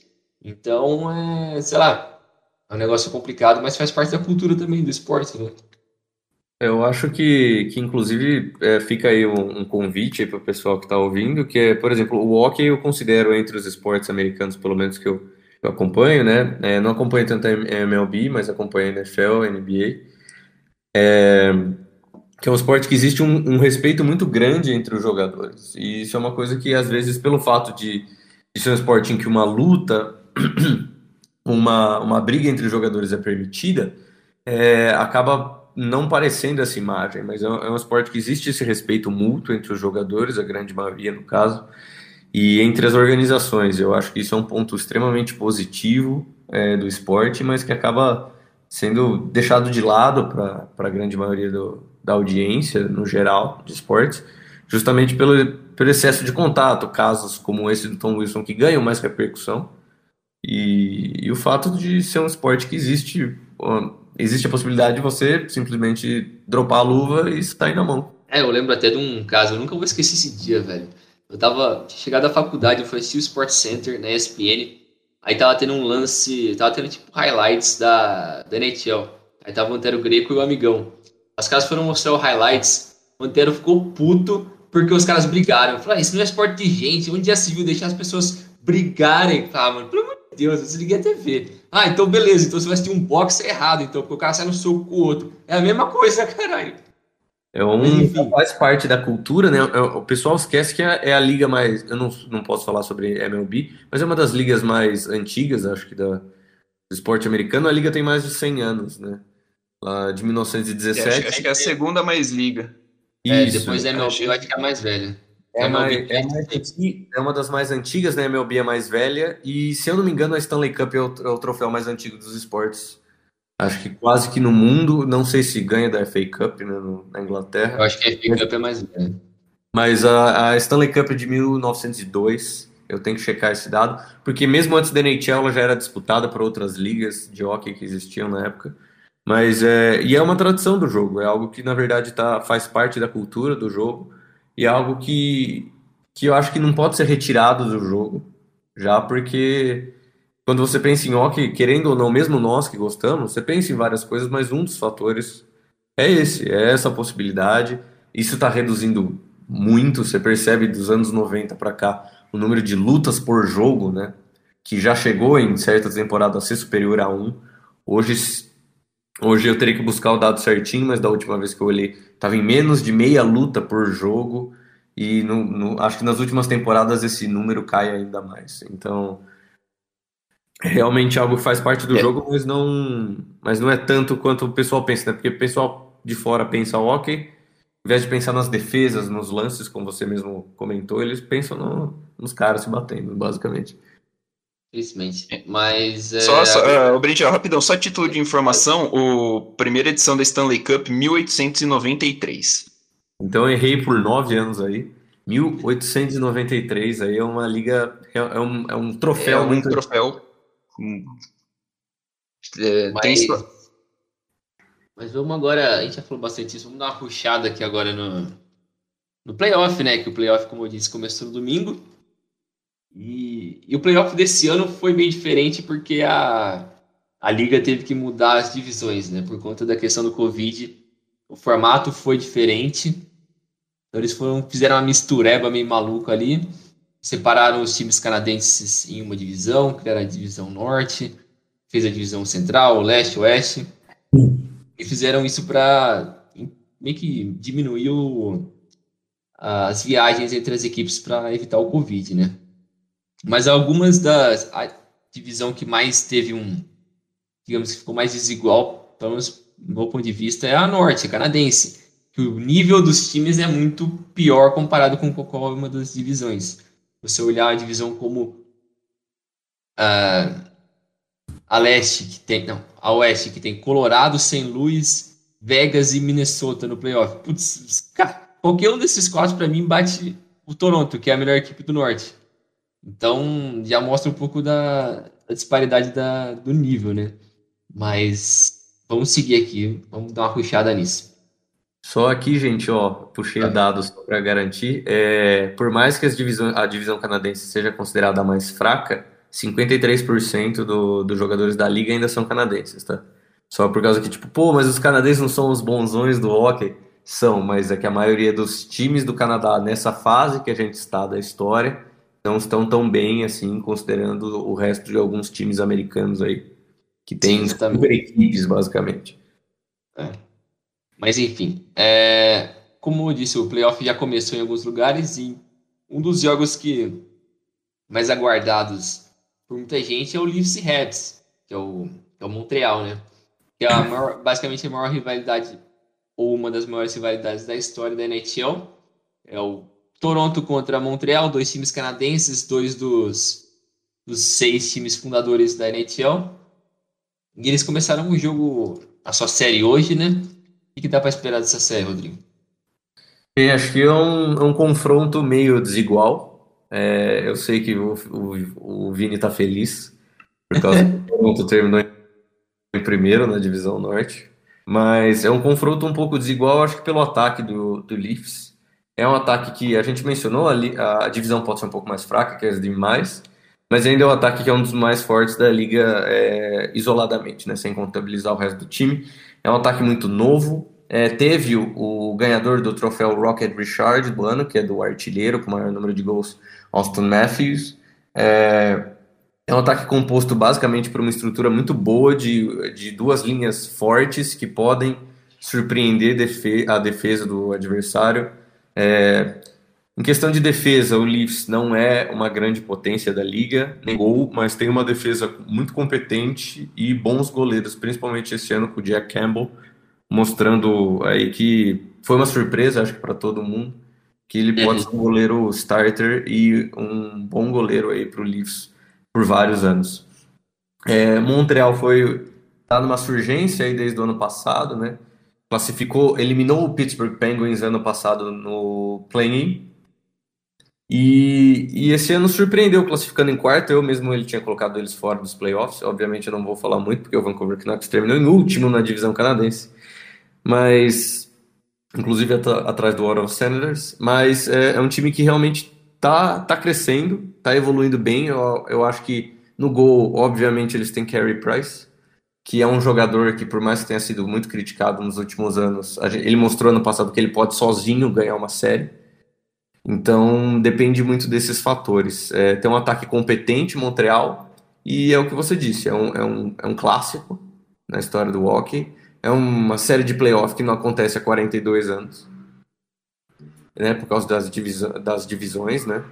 Então, é, com essa oportunidade de uma divisão canadense esse ano por causa do Covid, a gente está revendo um confronto que nos playoffs fazia anos que a gente não, não conseguia ver e que tem um, um, é muito tradicional, então pode pender para qualquer um dos lados, mas eu, eu acho que o, o Leafs leva aí, o, o Vini está até sorrindo e, e a gente continua é. É, a avaliação, mas é, é basicamente isso, né? Vai ser um ataque muito forte contra Carey Price. O Montreal só vai até onde Carey Price leva eles. Jesus Price. Mas Jesus Price a segunda série dessa divisão, da divisão norte, é o Oilers e o Jets, né? Que começou ontem e o Winnipeg ganhou por 4 a 1 contra o Edmonton, Isso. que é o time do McDavid que a gente come comentou no começo do programa.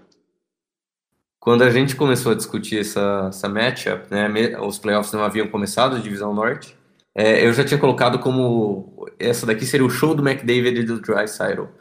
É, para o pessoal só entender perspectiva, né, o Jets ganhou de 4 a 1 porém, na verdade, o jogo de verdade foi 2 a 1 Nos últimos minutos, você tem a opção de tirar o seu goleiro e colocar um linha a mais. E, e aí o Edmonton fez isso e tentou, para tentar empatar o jogo, levar para prorrogação, eles acabaram tomando dois gols nessa, né? Tiraram o goleiro, tomaram o gol, tiraram de novo, levaram outro gol. Mas é, foi realmente um resultado surpreendente. É, é um time de é uma situação similar à do Habs, é um, é um e do Leafs, né, um ataque contra a defesa, na minha opinião, eu, porque o ponto principal aí do, do, do Oilers é o ataque com o McDavid e o Drysaitel, né? E, e o ponto principal do Jets é, para mim, o jogador estrela daquele, daquele time, principalmente esse ano e nos últimos, é o Connor Hellebuck, que é o goleiro deles, que realmente é muito bom e tem um potencial muito grande aí de carregar o time também. É, Tom Capitals, é, o Ov, é o, o Ov é o Ovechkin, né? Aquele Ovechkin. Esse mesmo. É, eu acho que você já pontuou bem e a gente com, é, eu consideraria, consideraria como low scoring. Né? Não, não vão ser jogos amplos de placar. A gente já percebeu isso porque Washington e Boston, desde 1998, é, eles levam a grande maioria dos jogos para é, overtime, né? Que seria a prorrogação com gol de ouro. Até o momento foram assim. Os três primeiros jogos, os três foram para prorrogação, né? Com placares, com placares de 1 a 1, 2 a 2. É, então realmente é um, é um jogo muito físico, é um jogo muito pegado, com muitos hits. O Tom Wilson joga no Washington Capitals, como a gente mencionou, é um cara realmente físico, é, com um jogador um estilo de jogo muito, é, muito pesado. E eu acho que é uma característica de Boston também. É, a gente vai ver alguns duelos interessantes, né? O, o Chara, que joga hoje por Washington, foi capitão do Boston por 14 anos e é a primeira vez, é a primeira temporada dele em outro time depois de sair de, de Boston e é a primeira temporada que ele, na primeira série dos playoffs, ele já vai encarar o outro time, o antigo time por qual ele foi capitão por tantos anos. Então, realmente é bem interessante de ver, é, principalmente contra o Marshall, que é um jogador considerado sujo aí do lado de Boston dessa vez. E, e, já eles já tiveram algumas trocas aí durante a. Parece que ele foi só sair do time que ele percebeu que o Marshall é um jogador bem sujo também. E já teve algumas aí algumas trocas de, de elogios durante a temporada e vamos ver o que acontece durante essa série. Eu acho que a série pra, pode ir para qualquer um dos lados. E e vai depender bastante do desempenho do Grade 8, né, do, do Alexander Ovechkin, da, das principais chaves aí deles, ele e o TJ Oshie, do lado de Washington. Samsonov, que é o goleiro titular deles, voltou no primeiro jogo ontem, né, tava no protocolo de Covid, então não jogou os dois primeiros jogos. Jogou muito bem ontem, mas falhou no gol que deu a vitória aí para Boston. E do lado de Boston, é a Perfection Line, que é por muitos chamada e conhecida, que é a primeira linha de Boston, que é Pasternak, da Brad Marchand e Patrice Bergeron.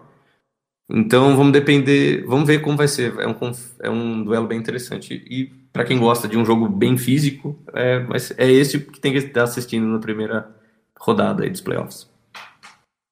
Ainda por essa divisão, o outro confronto é Pittsburgh Penguins e New York Islanders. O confronto já começou, né? Tem uma vitória para cada lado. Que são os destaques dessa série? Eu acho que uh, do lado do Pittsburgh Penguins, é Sidney Crosby, né, um, por muitos e por muitos anos o melhor jogador da liga, ainda é um playoff performer, né? É impressionante também a longevidade dele, acho que está com 33 ou 34 anos de idade, e mesmo assim joga, joga playoffs como se fosse a primeira temporada. É, líder do time, é, um dos grandes nomes aí, estrelas da história da NHL, com certeza. É tricampeão, tem muita experiência. E, e contra um time do Islanders que se reinventou de alguns anos para cá com mudança de técnico.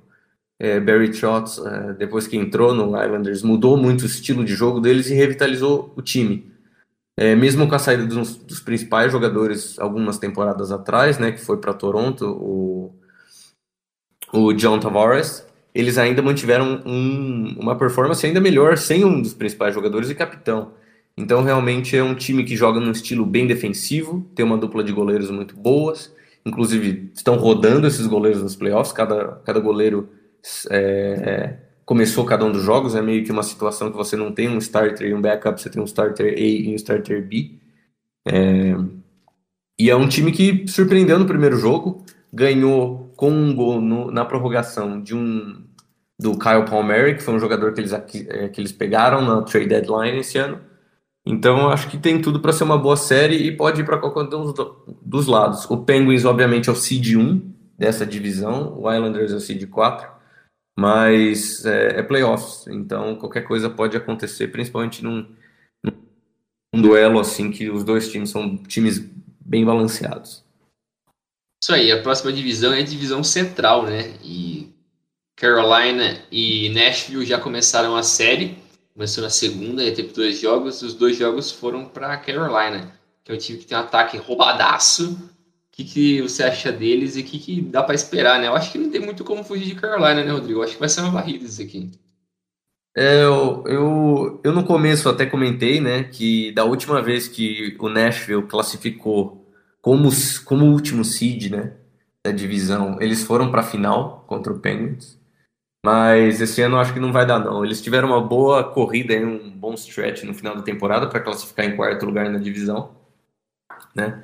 Mas pegaram um, um, time de Carolina muito bom. É um time com ataque devastador, o, a defesa muito boa, gol também sem muitas fraquezas. É, realmente vai, é, pelo que se mostrou até agora, são jogos não tão com placares tão vistosos, né? 3 a 0 no primeiro jogo é, 3 a 0 no segundo, jogo 5 a 2 no segundo, né? Eu imaginaria até que por, essa, por uma diferença tão grande de qualidade de, de time, você imaginaria até placares um pouco mais elásticos, né? Mas é, realmente não tem como fugir. Vai dar Carolina, é um time que nos últimos anos aí tá subindo de nível de uma, com uma velocidade muito grande. Os destaques aí. Só... Dessa... Rapidão, é, só contar os destaques, né? Do lado do, Carolina Sebastian Aho e Teuvo Teravainen São os dois principais jogadores aí, eu considero. E do lado do, do Nashville Predators, é Philip Forsberg e o UC Saros no gol, para ficar de olho aí, que podem roubar um jogo ou outro, dependendo da situação. Isso aí. E seguindo a próxima série dessa divisão é o Bolts, é o Tampa Bay Lightning, né, o último campeão da, da NHL, contra o Florida Panthers, que é o que o, a série já está no terceiro jogo, né? O terceiro jogo está rolando agora enquanto a gente está gravando. Tá 5 a 5 traindo pro tá no overtime já, né? jogo maluco. Para quem como a gente tinha dito também de curiosidade sobre começar a ver o jogo, o primeiro jogo dessa série foi um negócio simplesmente absurdo, foi um negócio insano, um negócio totalmente elétrico, parecia que eu, cara, nunca tinha visto tanta energia nos caras da minha vida. Foi muito, muito bom. O jogo foi sensacional. Se me engano, terminou 5 a 4 não foi? Isso. Foi, é, foi, foi 5 a 4 Essa série mora dentro do meu coração, cara. Tá no terceiro é. jogo, nem acabou e tem um lugar especial reservado já. Olha, esse primeiro jogo foi uma delícia. Mas, enfim, continuando aqui, é o que, que dá para esperar dessa série, né? Porque o Bolts, ele é o atual campeão, é um, tem um time fortíssimo e Florida vem numa, numa crescente que dá para esperar do fim dessa série, né? Porque já tá 2 a 0 para Tampa. É, é o que você disse, né? É a tradição de Tampa. É, campeões ano passado, o time é, é roubado. Eu, acho que durante a semana eu e o Vini fomos conversando bastante sobre isso. É um time de All-Stars, né? Todas as linhas parecem que são completas, é, é, é roubado demais o time. Então, por incrível que pareça, o seed não é deles, é, a Flórida foi seed 2 da divisão, eles foram seed 3, mas tiveram dois dos principais jogadores é, voltando para os playoffs, como Steven Stamkos, que é o center da primeira linha, e é, Kira Kucherov, que é o, uma, uma potência dinâmica no ataque de Tampa. Não jogou nenhum jogo na temporada regular por causa de uma lesão no, no final do no final do ano passado. Ele terminou a série lesionado e mesmo assim ele é, ele esse ano tirou a, a, a temporada regular inteira de férias, basicamente, se recuperando da cirurgia, e voltou como se nada tivesse acontecido. Ele marcou dois gols e uma assistência no primeiro jogo, de volta, é, e deu a vitória, basicamente, ajudou muito na vitória de Tampa é, na prorrogação aí, por 5 a 4 no primeiro jogo. É, e agora, ano, é, no jogo passado também, uma vitória de Tampa, e agora 5 a 5 para a gente ver o que acontece. Flórida, em outro lado, não, não tem tanta tradição nos playoffs, não ganha uma série desde 96. É, quando ganhou e realmente foi para a final, mas foi varrido por Colorado 4 a 0 e, Mas é um time muito bom esse ano. A chegada do coach, coach Q ano passado mudou bastante a perspectiva do, do time. E vamos ver, é uma série que pode surpreender e realmente, por enquanto, só está entregando um jogo bom. Então, independente para quem vá, eu só trouxe que essa série vá para sete jogos e a gente continue tendo é, bastante entretenimento aí.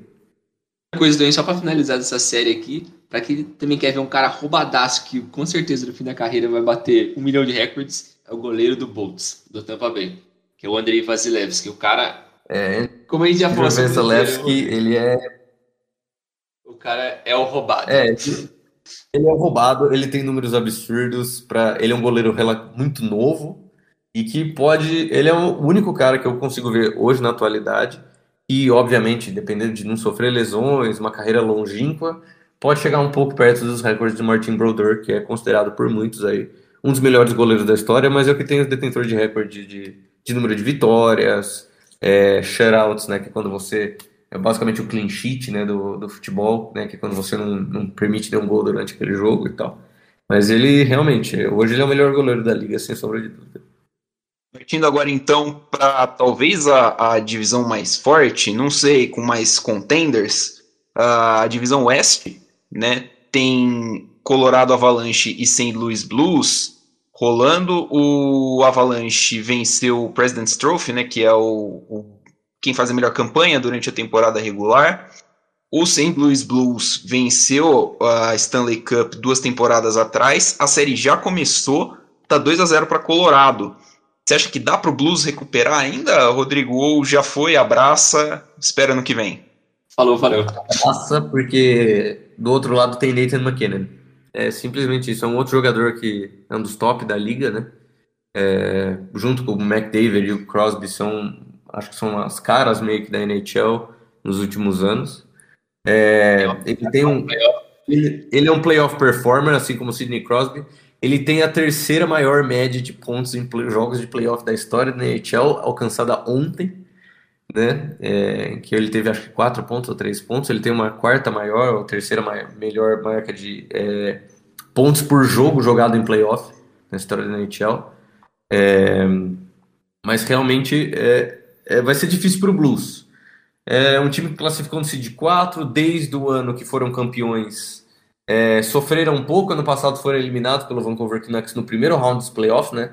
Eles ganham, a gente teve um play-in ano passado por causa do, do Covid. Eles ganharam, eles classificaram num seed que não precisaram jogar o play-in, mas foram eliminados no primeiro round pelo Vancouver Canucks em seis jogos.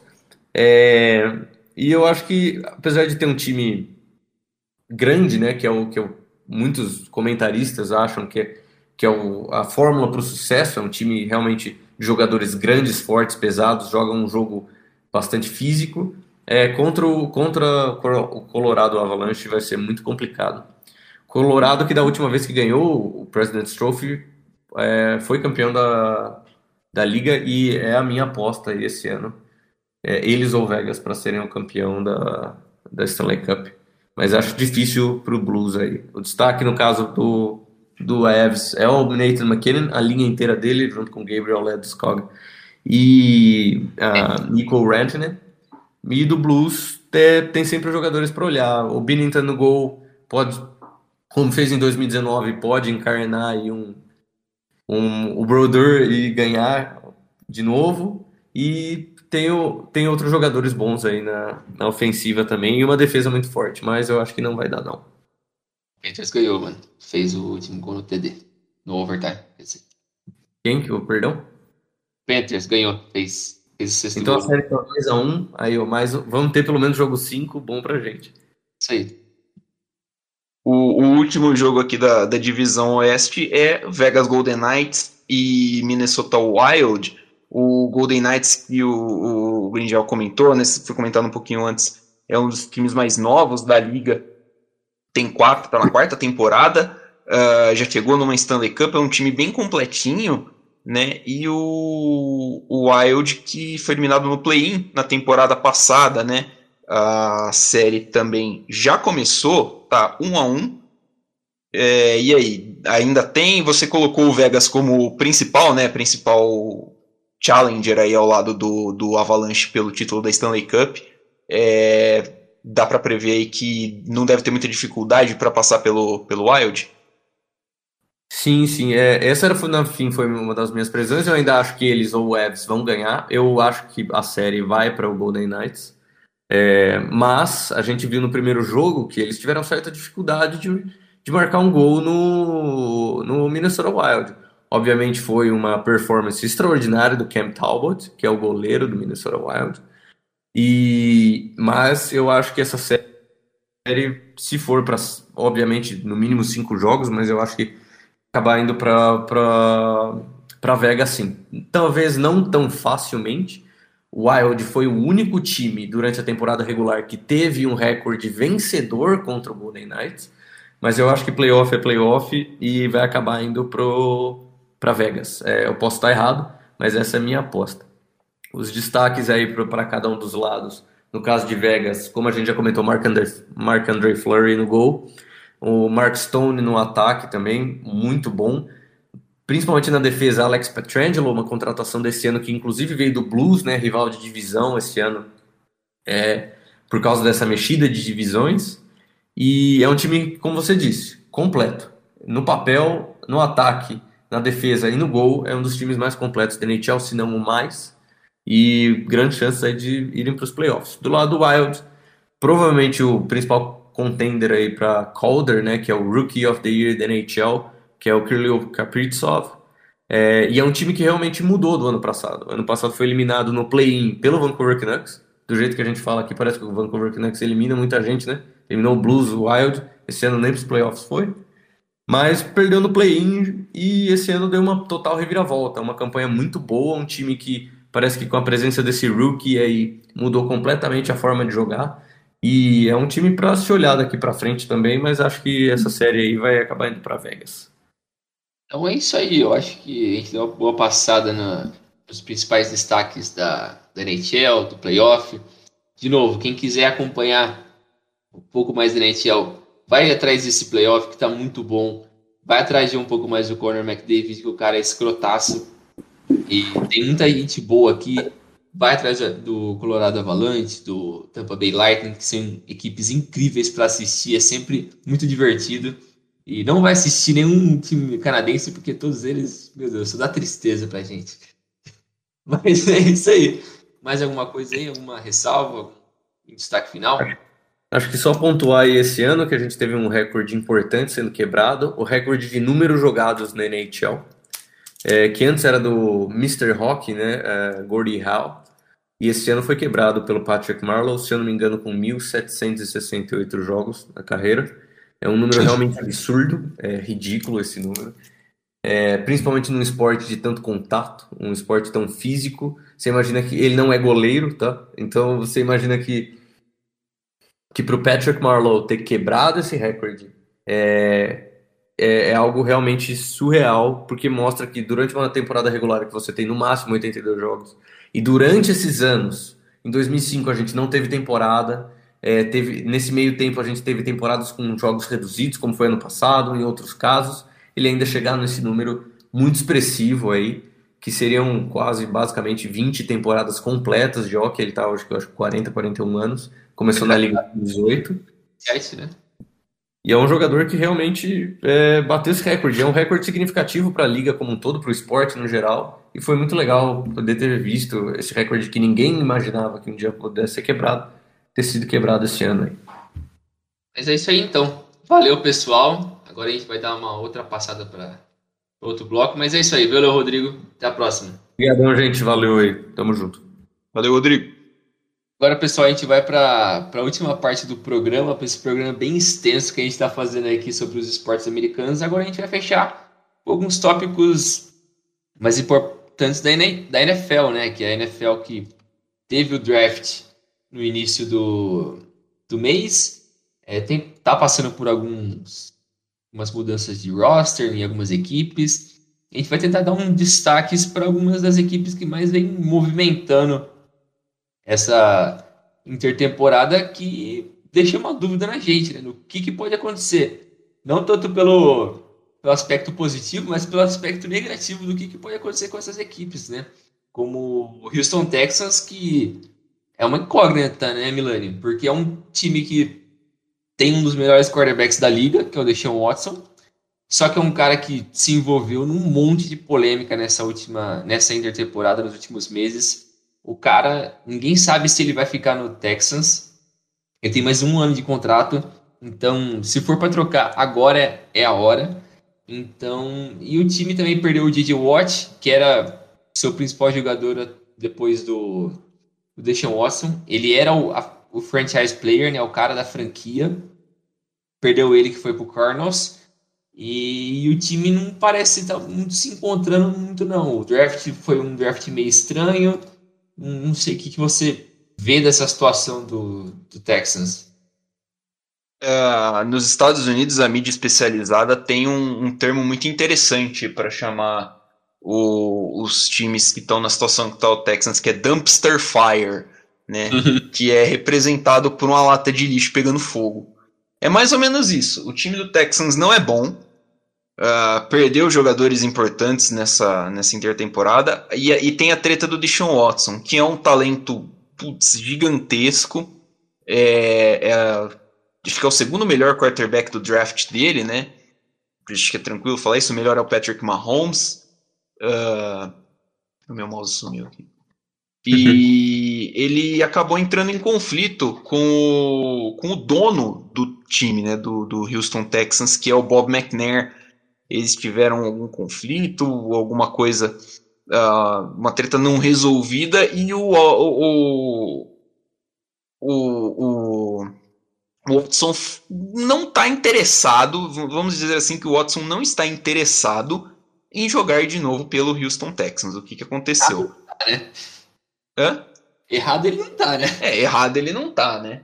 Uh, o Texans teve muitos problemas de gerência de jogadores nos últimos anos, principalmente quando esteve na, sob o comando né, do Bill O'Brien, que era técnico, ele era head coach, ele era técnico principal do time e era o general manager do time também.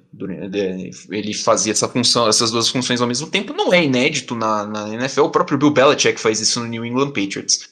E na hora de substituir o, Bob o Bill O'Brien, o Bob McNair falou que entrevistar um cara do Kansas City Chiefs, que eu não vou me lembrar o nome, a pedido do, do Deshaun Watson. O Deshaun Watson falou: vamos entrevistar este cara, ele parece ser um bom, um, um, uma bom, um bom nome, né? Para a nossa franquia. O Bob McNair não somente não contratou o cara, como não entrevistou o cara, falou que tinha entrevistado para o Deshaun Watson isso acabou, minou a confiança do cara na, no, no, no, time. É de uma estupidez sem tamanho do, do Bob McNair fazer isso, tá? É, para mim é um negócio muito estúpido que se o principal jogador da sua franquia pede uma coisa assim, não custa, né, você fazer uma entrevista com o rapaz mesmo que seja pra você falar não. Sim. E daí em diante desandou, né? O Bob McNair trocou o DeAndre Hopkins, que é o melhor, um dos melhores, sei lá, top 3 wide receivers da liga por duas balas Juquinha e um pacote de traquinas pro Arizona Cardinals. É uma troca muito absurda, então não fez sentido nenhum. E, e, desde então os problemas vêm degringolando. O time foi perdendo jogadores, perdeu o J.J. Watt, que é o jogador mais importante da história da franquia. É uma franquia que vai fazer 20 anos ainda, mas o J.J. Watt é um, é um Hall of Famer. E, e é o jogador mais importante da história. Foi embora depois que acabou o contrato, porque ele não quis ficar no time devido ao ambiente. O Deshaun Watson já falou que também não, não tem interesse em jogar mais. Ele tem umas alegações uh, contra o Deshaun Watson, tem umas alegações de assédio sexual de uma massagista, se não me engano, ali da região de, do Texas.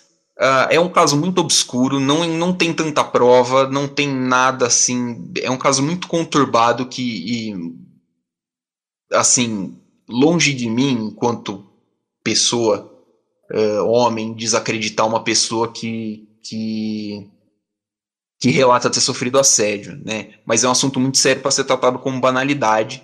E, e, eu, e parece ser o que, o que acontece, porque não existem provas. Uma das testemunhas já pulou fora. Um cara que é advogado, o que se disse advogado, das, da, tá acusando, já falou que. É, é, já falou, não, perdão.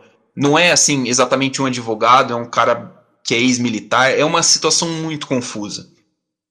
Então, com tudo isso, o Texans é um time fraco, sem quarterback, sem liderança organizacional. Para mim, é um time muito propenso a perder. O, o, seu primeiro time a perder 17 jogos na história da NFL. A NFL adicionou um jogo a mais na, na, na temporada regular para 2021. É, para mim, a grande aposta de ser a primeira escolha, de ter a primeira escolha no ano que vem. Não vejo muito muito futuro assim próximo. Acho que é um time que não tem é, trocou, fez trocas absurdas, perdeu escolhas. É um time que tem tá, tá sendo notícia mais por, por, por coisas ruins, né, do que propriamente dito por coisas boas. Então, é, cara, é, é, é, é triste, porque é um time que, se você pensar, duas temporadas atrás tinha uh, o Deshaun Watson e o DeAndre Hopkins e uma defesa muito interessante de se ver jogar, cara. Os caras jogaram tudo fora de uma forma tão, tão forte que você fica até com dó, sabe? Você fica até com dó. A gente citou, acho que na entrevista do. com o. com o cara lá do. Isso, com o Pedro Moura.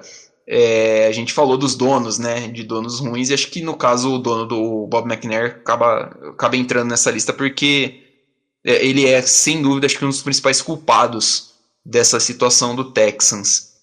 Uh, de ter um quarterback talentoso assim, fazendo uma espécie de greve, né, se recusando a jogar pelo time. Que é mais ou menos também o que acontece em Green Bay, né? É, é. Com, com o Aaron Rodgers. O Aaron Rodgers uh, não gostou de, no draft de 2020, o Packers ter trocado para subir alguns lugares uh, algumas escolhas e ter escolhido Jordan Love, que joga na mesma posição que ele. É, de raiva, no ano de 2020, ele postou a melhor, a melhor temporada da carreira dele, foi MVP da liga pela terceira vez e ganhou de presente da diretoria do Packers nessa temporada para essa temporada uh, uma extensão de um ano sem garantia nenhuma, praticamente. É, ele não ficou contente, falou que as relações entre eles não estão mais a mesma. O, o Rodgers, vale lembrar, é o quarterback do, de Green Bay faz 16 temporadas. Nenhum outro quarterback jogou mais de 16 temporadas em Green Bay. O recorde é do Rodgers e do Bart Starrs, salvo engano. Então é uma situação muito, muito, tensa. No dia do draft, teve conversas de que o Packers estaria tentando uh, trocar o Aaron Rodgers. Né? O San Francisco 49ers estava interessado, o Denver Broncos também estava interessado, o Denver Broncos ainda está interessado, mas é, o, futuro, o futuro em Green Bay é muito caótico. Porque uh, o que a gente estava falando, né, Bringel? Se o Rodgers sair, você, uma boa parte do elenco vai repensar, né? o seu status dentro do, dentro do, do time. É, e é esquisito porque acho que não, não é de certa forma similar à situação do, do Texans em questão de nível de elenco, porque o nível do elenco do Packers atual é nível top 3, top 4 da liga. Ele é contender para ser campeão. Do Texans não, é um elenco que alguns anos atrás era ok com potencial para ser bom, virou um completo lixo. Você cagou num projeto que a curto e médio prazo poderia dar retorno. Mas é como você disse, é um dono que aparentemente não sei se ele não entende gestão, ou ele não simplesmente não se importa, ou ele tem a questão do ego, que tem ali que faz ele gerir o time tão mal e simplesmente afastar toda e qualquer possibilidade de trazer um futuro positivo para a equipe. E o Packers que, se não me engano, desde o último título em 2011 não chega numa, numa num Super Bowl. E para um time que tem o Aaron Rodgers, que é um dos maiores quarterbacks da história da liga, desse nível, é um cara que ele representa a marca Green Bay Packers há tantos anos. É um cara que, como você disse, o cara já tem três MVPs. O cara é um completo absurdo.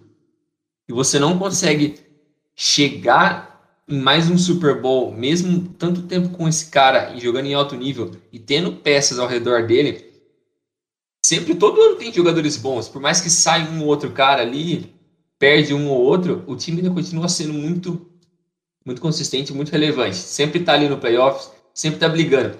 Só que nos últimos anos sempre tá caindo do mesmo jeito. A gente até tava falando nessa gravação que aquele período ali que o Packers perdeu duas, três vezes no playoff por 49ers no início da década, nossa, aquilo lá me deixava maluco. Sim, sim. Porque a forma como o time perdia, eu me sentia injustiçado. Porque o time era muito bom. Aquele time era para ganhar tudo. E não ganhava. E nos últimos anos, o time eu acho que não tem tanto esse, esse ar de acima dos outros assim, de superioridade, mas ainda é um time muito forte. E com outros jogadores diferentes daquele período do início da década. Só que é como você disse, os caras vêm fazendo escolhas muito estranhas nos últimos drafts, como eles trouxeram o Jordan Love, que é um quarterback, um cara que, beleza, você traz ele, por quê? Porque você está pensando em substituir o Rodgers ou porque você está pensando em construir um cara para vir agora e tomar o lugar do Rodgers? Por que você está fazendo isso se você tem um dos melhores quarterbacks da liga, jogando ainda em alto nível e ainda em contrato com a sua equipe? Por que você está fazendo um negócio desse? E a situação que você coloca um cara desse, meu, ele, ele não pediu para estar tá ali, o Jordan Love. Ele não pediu para ser selecionado. Ele, os caras só foram, fizeram troca, subiram no draft, pegaram ele, colocaram ele numa saia justa fodida. Agora o cara tá ali no meio do negócio e capaz do Rodgers ir embora e a treta sobrar para ele. E o que ele pode fazer?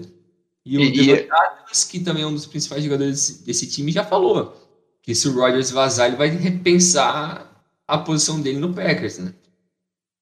É, e é a pressão desnecessária que você joga em cima do Jordan Love, né, cara? Porque ah, você foi o cara que foi draftado enquanto o Rodgers ainda era uh, é. jogador da equipe na temporada que o Rodgers postou números de MVP e foi MVP.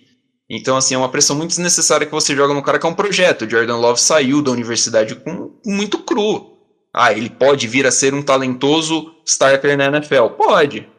Acho que pode. Foi projetado como isso, era uma escolha. Era uma escolha mais ou menos ali de onde foi escolhido. Ele foi, se não me engano, escolhido com a 25 escolha do primeiro round. Ok. sabe? É um, um, um valor justo, mas assim, você poderia pensar no que, no, no que você tá no que você tá dando. Uma das principais brigas que o Rodgers compra dentro do, da organização é a falta de apoio, né? O, assim, a falta de apoio, assim, é, falta de mais armas, mais armas para ele na hora de é, na hora de competir, na hora de chegar lá, porque você chega lá no playoff, você chega na, na, na final de conferência, como o Packers chegou, o Packers perdeu para o Tampa Bay Buccaneers na final de conferência, e você olha pro, pro seu pro seu corpo de wide receivers você tá lançando pro Davante Adams, que, claro, ok, é um dos três melhores, quatro, cinco melhores wide receivers da NFL, e depois dele tem quem? O Allen Lazard, o Marques Valdez Scantling, sabe, uhum. cara, é um, é um drop de talento muito grande. E aí você olha, por exemplo, pro Bucks, o Bucks tem o Antonio Brown, tem o Mike Evans, que é muito bom wide receiver, tem o Chris Godwin, que é muito bom wide receiver. Você vai para os Tyrants, tem o Rob Gronkowski, tem o O.J. Howard. São muitas armas, mas muitas armas que o time pode usar. O Kansas City Chiefs, acho que é o principal, o, o principal exemplo disso, que você vai e você olha, tem Tyreek Hill, tinha a, o, na temporada passada, que eles chegaram também no Super Bowl, tinha o Sammy Watkins, que é um ótimo wide receiver, saiu da equipe agora. O Travis Kelsey, que talvez seja o melhor tight end da liga. Sabe, é, é você dá mais opções para o seu, seu quarterback. Quer ver uma solução que poderia ser boa para o Packers? Ah, eu não sei. Joga aí alguma migalha, dá uma escolha de segundo round, alguma coisa para o Falcons e busca o Julio Jones. Sim. O Julio Jones está lá, é, praticamente enterrado na Atlanta Fal lá na Atlanta Falcons. O Falcons teve quatro vitórias ano passado. Os caras precisam reformular o elenco. Os caras vão aceitar alguma coisa assim, sabe? É, dá para fazer um pouquinho mais. Só que, assim, o, o Rodgers ele é era meio fora de série na, na questão de, de, de aumentar a produção dos companheiros. E acho que o Packers acabou, o front office do Packers acabou. É, se, se eh, ficou muito nisso, né, cara? Ficou segurando muito nisso. Falou assim, ah, se a gente meter lá uns medos de maluco louco lá, o Rodgers vai fazer um deles virar um wide receiver mais ou menos e já era.